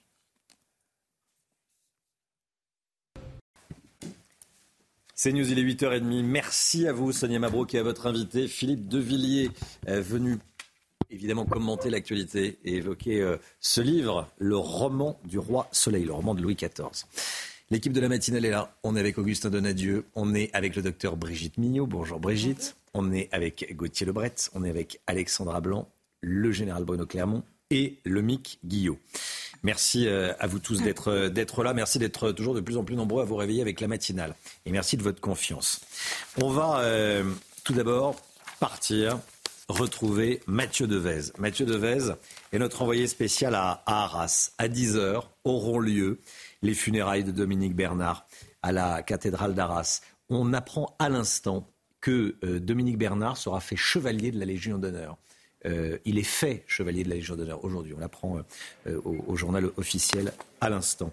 Mathieu Devez avec Olivier Gangloff, la ville d'Arras, ce matin est toujours meurtri six jours après le drame, Mathieu. Hein. Tout à fait, c'est un moment fort et chargé d'émotions qui va avoir lieu dans cette commune du Pas-de-Calais. Des milliers de personnes, oui, des milliers de personnes sont attendues pour rendre un dernier hommage à Dominique Bernard, ce professeur de français tué vendredi dernier dans un attentat islamiste. Je peux vous dire que les habitants que nous avons rencontrés dès hier avec Olivier Gangloff avaient le visage marqué, souvent élu, ému aux larmes et la majorité d'entre nous confient qu'ils seront bien présents ce matin pour rendre un dernier hommage au professeur tué. La cérémonie de son côté débutera aux alentours de 10h à la cathédrale d'Arras en présence d'Emmanuel et Brigitte Macron, mais également du ministre de l'Éducation Gabriel Attal. Il faut savoir qu'un large périmètre de sécurité a été établi dès hier aux alentours de 20h autour de la cathédrale d'Arras et conformément aux souhaits de la famille, le grand public ne pourra pas accéder à la cérémonie, mais regardez conformément aux souhaits de la famille, donc pas de public, mais touchée par les nombreuses marques de soutien, elle a proposé, oui, d'installer un écran géant sur l'emblématique place des héros à 300 mètres de la cathédrale. Il est situé juste ici, au pied du beffroi de cette place emblématique du centre-ville. Le cortège funéraire traversera quand même la place des héros. C'est son nom peu avant le début de la cérémonie. Et sachez également que tous les cours ont été annulés au lycée Gambetta où enseignait Dominique Bernard pour permettre aux élèves et personnels qui le souhaitent de suivre les funérailles. Enfin, l'enterrement, quant à lui, aura lieu dans le village de Berneville, le village où vivait donc le professeur tué Dominique Bernard. Merci beaucoup Mathieu. Mathieu Devez euh, avec nous, avec Olivier Gangloff pour les images. Euh, cette cérémonie sera évidemment à suivre en direct à partir de 10h sur, euh, sur CNews. cette information que je vous donnais à l'instant, donc Dominique Bernard est fait chevalier de la Légion d'honneur. Euh, c'est écrit dans le journal officiel de ce matin. Qu'est-ce que ça veut dire, général Bruno Clermont, chevalier de la Légion d'honneur? C'est l'ordre le, plus souvent, évidemment, mais... de, la République, la, Légion d'honneur. On peut être chevalier à titre militaire ou à titre civil. Euh, là, ça, caractérise un acte de bravoure parce qu'effectivement, Dominique Bernard a fait preuve de bravoure et son courage est récompensé par cette superbe décoration qui est largement méritée. Donc il faut se féliciter de ce geste qui est un geste plus que symbolique qui nous rappelle que euh, il faut affronter le mal et, la difficulté comme l'a fait Dominique Bernard. Kevin Bossuet est en direct avec nous, professeur d'histoire en banlieue parisienne qu'on connaît bien sur CNews, bien sûr. Bonjour Kevin. Kevin Bossuet. Bonjour Romain.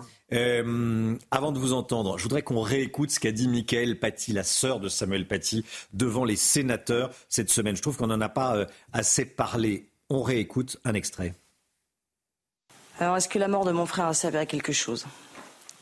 Comme vous le savez, si ça avait quelque chose, peut-être que euh, M. Dominique Bernard sera, encore là. Donc je pense qu'effectivement, euh, les mesures n'ont pas du tout été prises puisque l'affaire de mon frère n'a absolument pas été analysée. Parce qu'il faut quand même comprendre que ce qui arrive à mon frère, on peut effectivement pointer des responsabilités à droite à gauche, mais c'est surtout comprendre l'entrisme islamique qui est à l'actuel dans nos écoles et qui prend de plus en plus de place et que, euh, si c'est pas entre guillemets une menace de décapitation, on va passer à la menace d'une bombe. La société est devenue un chaos en fait à l'heure actuelle. La mort de mon frère n'a servi à rien. C'est dramatique ce que dit Michael Paty, la sœur de, Samuel Paty. Elle l'a dit quelques jours avant, euh, les obsèques de Dominique Bernard et, après, euh, son, assassinat. Vous confirmez, la mort de Samuel Paty à trois ans n'a servi à rien? Bah, on ne peut pas dire qu'elle n'a servi à rien, mais c'est vrai qu'elle n'a servi à pas grand-chose. Qu'est-ce qui s'est passé pendant trois ans?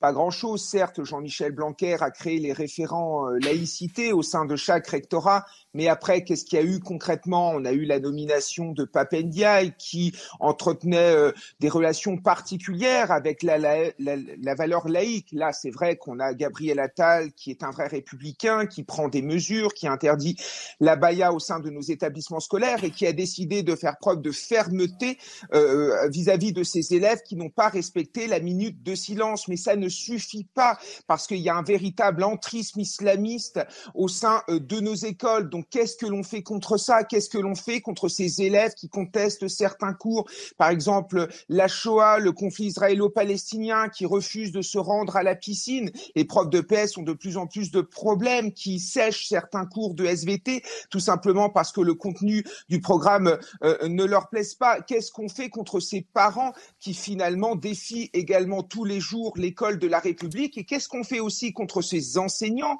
qui refusent de jouer le jeu, qui refusent de jouer euh, la carte de la voie républicaine et qui euh, euh, s'oppose directement à la laïcité. Donc je crois qu'aujourd'hui, on ne peut plus tergiverser. C'est le deuxième professeur qui est mort sous le coup de l'islamisme. On voit bien que notre société est en proie à cette idéologie mortifère. Si on n'agit pas maintenant, si on ne fait pas preuve de fermeté, j'ai bien peur qu'on perde on perd la guerre contre euh, l'islamisme. Donc Gabriel Attal doit en avoir conscience, Emmanuel Macron doit en avoir conscience, on ne peut plus reculer, sinon l'islamisme va nous bouffer.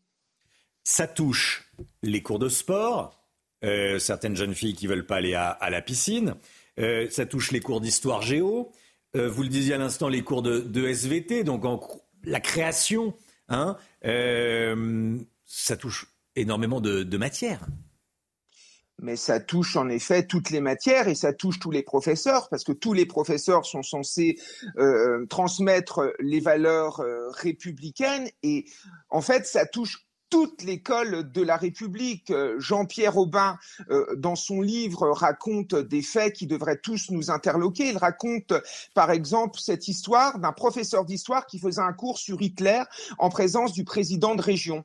Le, euh, le professeur d'histoire n'a pas parlé une seule fois des Juifs. Le président de région lui demande pourquoi. Ben, le professeur lui répond non, j'ai décidé de ne plus parler des Juifs parce que je n'ai plus envie de retrouver à nouveau ma voiture vandalisée. Voilà où on en est on a des professeurs qui ont peur, des professeurs qui s'autocensurent sur certaines parties du territoire. Où est le caractère républicain de notre école quand on ne peut pas enseigner la même chose en Seine-Saint-Denis par rapport, par exemple, à Janson de Sailly C'est ça aussi qu'il faut comprendre. Et le corps professoral a besoin d'être soutenu, le corps professoral a besoin d'être formé, parce qu'il y a beaucoup de collègues qui ne savent pas ce que c'est que la laïcité, qui ont des problèmes finalement à répondre à certaines questions euh, qui, qui proviennent de leurs élèves donc il faut aussi former cela. Et encore une fois, j'entendais tout ce débat sur la sécurisation des établissements scolaires, mais le problème n'est pas la sécurisation des établissements scolaires. Quand vous interrogez les enseignants, ils vous disent qu'ils ont peur de leurs propres élèves, qu'ils ont peur du dérapage, qu'ils ont peur des parents d'élèves, mais on se retrouve dans une situation un petit peu compliquée. Le but d'un professeur, c'est de transmettre des connaissances. Le but d'un professeur, c'est de transmettre les valeurs républicaines, c'est d'accompagner des adolescents. Comment voulez-vous que des collègues se sentent bien quand ils ont peur de, des élèves euh, qu'ils sont censés euh, voir épanouir, qu'ils sont censés aider. On arrive à une situation qui n'est absolument pas admissible. Et encore une fois, le rapport au bain, c'est 2004. Donc, et qu'est-ce qu'on a fait euh, pendant ces, ces 20 ans? On n'a pas fait grand-chose. Donc, Gabriel Attal doit comprendre que maintenant, il faut agir. L'entrise islamiste au sein de nos établissements scolaires ne sont plus possibles. Et il faut aussi agir par rapport à tout ce qu'il y a autour des établissements scolaires. Parce que souvent, nous, à l'école, on tient un discours républicain, discours qui est démonté par des associations de quartier, discours qui est démonté par la mosquée d'à côté, discours qui est démonté dans les clubs de sport et notamment dans les clubs de foot. Donc il faut aussi être ferme vis-à-vis euh, de toutes ces groupuscules qui sont autour de l'école et qui démontent notre travail au quotidien. Merci beaucoup Kevin Bossuet d'avoir témoigné ce matin, témoigné, témoigné, témoigné, raconté comment ça se passe concrètement dans les, dans les écoles. Euh, effectivement, qu'un prof d'histoire parle d'Hitler euh, sans parler des Juifs, euh, c'est affolant. C'est affolant parce qu'il a peur des, des, des, représailles. C'est ce que nous a raconté Kevin Bossuet. Joe Biden, Joe Biden, on en parle. On va parler d'abord de la situation à Gaza. Une vingtaine de camions d'aide humanitaire pourront pénétrer dans la bande de Gaza. Ça, on l'a appris cette nuit, hein, Augustin. Tout à fait. Une décision prise après hmm. un entretien entre Joe Biden et le président égyptien Al-Sisi qui a décidé d'autoriser le passage durable de l'aide humanitaire par Rafah. Et la Russie, dans la matinée, a annoncé la livraison de 27 tonnes d'aide humanitaire aux civils de la bande de Gaza. Elle sera remise au Croissant Rouge égyptien. Sur l'explosion de l'hôpital de Gaza, euh, Joe Biden euh, soutient la version israélienne, le président américain qui a parlé d'une roquette hors de contrôle tirée par un groupe terroriste depuis le territoire palestinien. Il y a euh, ce qu'a dit un agent du renseignement européen, sous couvert d'anonymat, à mes confrères de l'agence France-Presse. On regarde. Euh, suite à l'explosion de l'hôpital de Gaza, il n'y a pas 200 voire 500 morts, comme le dit le Hamas, mais plutôt quelques dizaines, probablement entre 10 et 50 morts.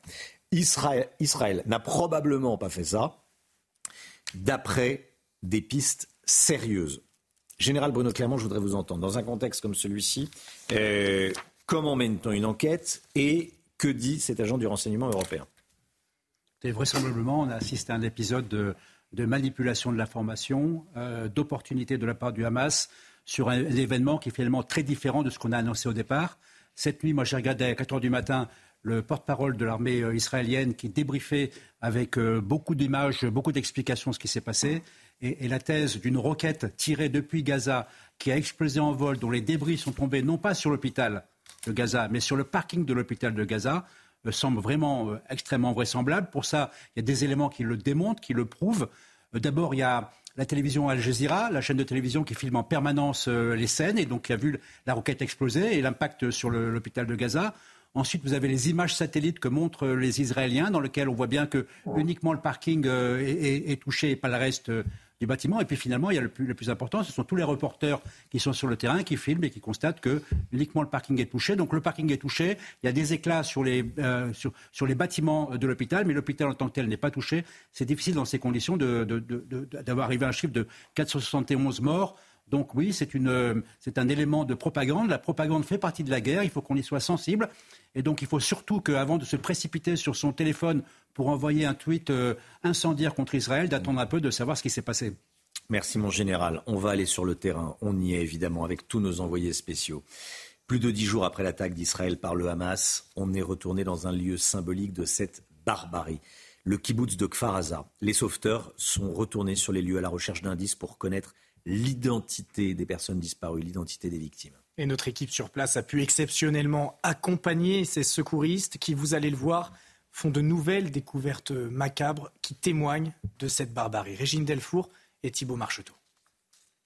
Ici, nous sommes dans une maison euh, dans les kibbutz de Faraza et on peut le constater euh, sur ces images qu'il y a eu énormément de, combats et que la violence a été euh, extrême. Nous accompagnons une équipe qui est à la recherche d'indices puisqu'il y a encore des personnes qui n'ont pas été identifiées, des personnes qui ne sont pas forcément été prises en otage ni qui sont décédées et le travail de, ces personnes, de ces secouristes et puis de ces différentes personnes est de trouver le moindre indice pour pouvoir retrouver euh, les personnes qui manquent à l'appel. Il y a deux cadavres de chiens qui ont été euh, aussi fusillés. Et donc c'est de là d'où vient l'odeur qu'on ne peut pas transmettre euh, à travers la caméra. Mais c'est sûr qu'il y a eu aussi un gros combat. on vient de trouver un déclencheur de, de grenades. donc voilà, c'est la chambre forte. Les gens étaient enfermés dans cet abri. Mais malheureusement, les, les terroristes ont quand même réussi à ouvrir cette porte et, et rentrer, faire un carnage dans cette, dans cette chambre forte.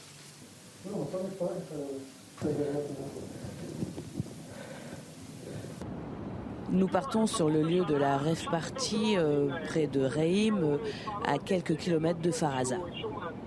Nous sommes sur les lieux de la rêve party qui a eu lieu le 7 octobre. Je vous rappelle que 260 corps ont été trouvés et euh, ces images parlent d'elles-mêmes. Vous voyez euh, plus de dix jours après euh, ce qu'il reste. Il y a ce, ce, bus totalement brûlé, mais aussi des tentes, énormément de bouteilles d'eau, de la nourriture, des tapis. C'était là où plusieurs jeunes s'étaient donné rendez-vous pour faire la fête pendant un week-end. Ils ont euh, fui, certains ont tenté de fuir, euh, notamment dans la forêt euh, par là-bas. Les militaires qui sont présents sur ce site nous expliquaient qu'hier, ils avaient encore découvert des corps puisqu'il y avait beaucoup de terroristes qui étaient restés dans la région. Je vous rappelle que nous sommes à à peine 2 kilomètres de la frontière de la bande de Gaza. Régine Delfour pour témoigner de ce qui s'est passé avec Thibault Marcheteau pour les images. La santé, tout de suite, comme tous les jours, docteur Brigitte Millot. Vivez un moment d'émotion devant votre programme avec XXL Maison, mobilier design et décoration. Docteur Millot, avec nous, trois nouvelles régions de France en alerte bronchiolite. On en parle avec vous ce matin. Et pour commencer, comme à chaque fois, un petit rappel sur ce qu'est la bronchiolite la bronchiolite du nourrisson, qui touche tout de même 30% euh, des nourrissons euh, chaque année, hein. donc ce n'est pas rien. C'est quoi? C'est une infection des bronchioles, les toutes petites bronches. Euh, vous savez que les bronches se divisent en, bronchioles, en, bronches de plus en plus petites.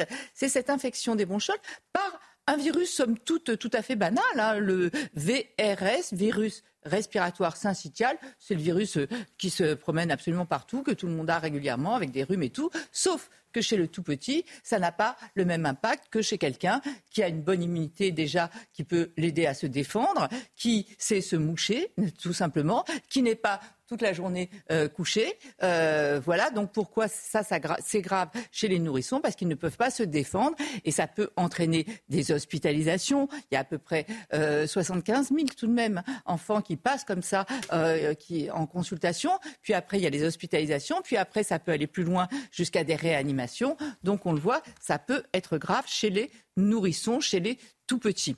Alors cette année, la nouveauté, c'est qu'on a vu, eu à disposition un vaccin préventif qui a été victime de son succès. Euh, un vaccin préventif à base d'anticorps monoclonaux. Donc une fois l'enfant vacciné, il avait des anticorps, donc il avait des défenses, donc il pouvait lutter contre le VRS. Et il y a eu une adhésion folle pour ce vaccin, tant et si bien qu'on n'en a plus en pharmacie. Donc, les autorités sanitaires ont décidé de réserver les quelques doses qu'il restait, enfin il en reste quand même beaucoup, hein, mais euh, les doses qui restaient aux tout petits, ce qui est somme toute assez logique, puisque ce sont les plus petits qui sont les plus fragiles. Donc il est toujours là, présent, en moindre quantité et uniquement dans les maternités pour les tout petits. Alors pour les parents qui nous écoutent, tout petit, ça veut dire quoi? 0 à 1 mois Ça veut dire à la maternité, quand ils, quand ils sont petits, là on va les vacciner. Mais on ne peut plus le trouver comme on le trouvait il y a encore quelques semaines euh, dans les pharmacies. Euh, donc, donc, voilà euh, la situation. ce virus, donc, c'est un virus qui est transmis par les gouttelettes, par les objets, par les mains, etc. Donc, ce que je vous conseille, c'est déjà des gestes de prévention. Je vous ai mis quelques gestes de prévention. Il faut évidemment se laver les mains avant de toucher, euh, de s'occuper d'un nourrisson. Ça paraît tout bête. Mais c'est essentiellement par le portage sur les mains hein, que ça, ça mmh. se transmet. Euh, ne pas embrasser les tout petits sur le visage, éviter de sortir les, un tout petit de moins de deux mois, c'est pas la peine de l'emmener dans une galerie marchande, un supermarché, etc., etc. pendant que le virus circule, euh, on sait qu'il y en a partout. Hein. Euh, évitez donc de les sortir dans les lieux publics, aérer quotidiennement votre logement. Ça paraît une évidence, mais de pas fumer à l'intérieur, oui, mais ça paraît une évidence. Il faut parfois rappeler certaines voilà, évidences. Voilà, faut rappeler les évidences. Nettoyer de temps en temps les objets, les, les doudous, parce que le virus peut rester quelque temps mhm. dessus. Ne pas passer la, la tétine ou les cuillères d'un enfant à un autre s'il y en a, qui, si les plus grands sont enrhumés. Euh, voilà. éventuellement, évidemment, si vous êtes vous-même malade, on va revenir au masque, hein, mais c'est quand même aussi pourquoi il n'y en a pas eu pendant le Covid, parce qu'il y avait les gestes barrières. Hein, c'est comme ça, ça, ça paraît aussi une évidence, mais c'est comme ça. Il n'y avait pas eu de circulation grâce aux gestes barrières. Euh, après, quand s'alerter parce que les parents, ils savent pas trop à quel moment euh, il faut aller consulter ou pas, ou éventuellement aller aux urgences. Euh, quand vous sentez que votre petit a une gêne pour respirer. Il y a un petit signe, on voit les narines des tout petits qui, qui, qui, qui bougent comme ça. On voit aussi qu'il y a une espèce de, de, creux entre les côtes. Vous savez, les muscles intercostaux, comme il a du mal à respirer, ça fait comme un petit creux entre les côtes. Donc quand vous voyez qu'il y a ces, phénomènes de tirage, de difficulté pour respirer, difficulté pour s'alimenter. Un enfant qui est complètement pris, complètement bouché, il, il, peut plus avaler, il peut plus parce que quand vous tétez ou quand vous prenez le biberon, euh, vous respirez par le nez et ça passe plus, donc il n'arrive plus à manger. Donc quand vous voyez qu'il en est à 50% ou de ses biberons ou des tétés, c'est un signe aussi qui doit vous inquiéter. Ensuite, évidemment, une fièvre très élevée. Il n'arrive pas à lutter. La fièvre, c'est un, moyen de défense. Hein. Là, il n'arrive pas à lutter, donc la fièvre, il est débordé. Et le, système de défense, une respiration rapide, donc ce que je vous disais. Et évidemment, si l'enfant change de comportement, vous voyez que tout à coup, il devient totalement apathique. Il n'est plus comme d'habitude. Il ne faut pas perdre de temps. Il faut aller consulter. Surtout, surtout chez les prématurés, chez les tout petits. Là, on n'hésite pas. On va tout de suite euh, consulter. Voilà. Euh, et, les, médecins font un diagnostic immédiat, surtout en ce moment en période épidémique. Bien le diagnostic est rapide. tous, les, tous les généralistes sont. Euh, et puis j'en profite aussi pour rappeler un petit truc que tout le monde doit avoir à la maison, c'est les mouches bébés, ou euh, éventuellement on prend une seringue de sérum physiologique, on, met comme ça dans chaque. Mm. Oui, on n'aime pas parce que les enfants, ils n'aiment pas. ce que je vous conseille, vous l'entourez dans une serviette de toilette pour pas qu'il bouge dans tous les sens et vous faites le lavage de nez régulièrement. Ça évite quand même beaucoup de choses. C'est un peu sale, mais bon, c'est la vie, quoi. Hein. C'est la vie. C'est la vie, c'est la vie. Voilà. on aspire euh, ce qu'il y a dans le nez. Voilà. Merci, eh ben, docteur. Il ne peut pas tout seul, il peut pas se bah, Bien sûr, mais évidemment, évidemment, évidemment. Merci, docteur. C'était votre programme avec XXL Maison, mobilier design et décoration. 8h51, merci d'avoir choisi CNews pour démarrer cette journée. Je vous le dis, je vous le répète, merci infiniment d'être de plus en plus nombreux à vous réveiller avec nous sur CNews. Merci pour votre confiance, merci pour votre fidélité.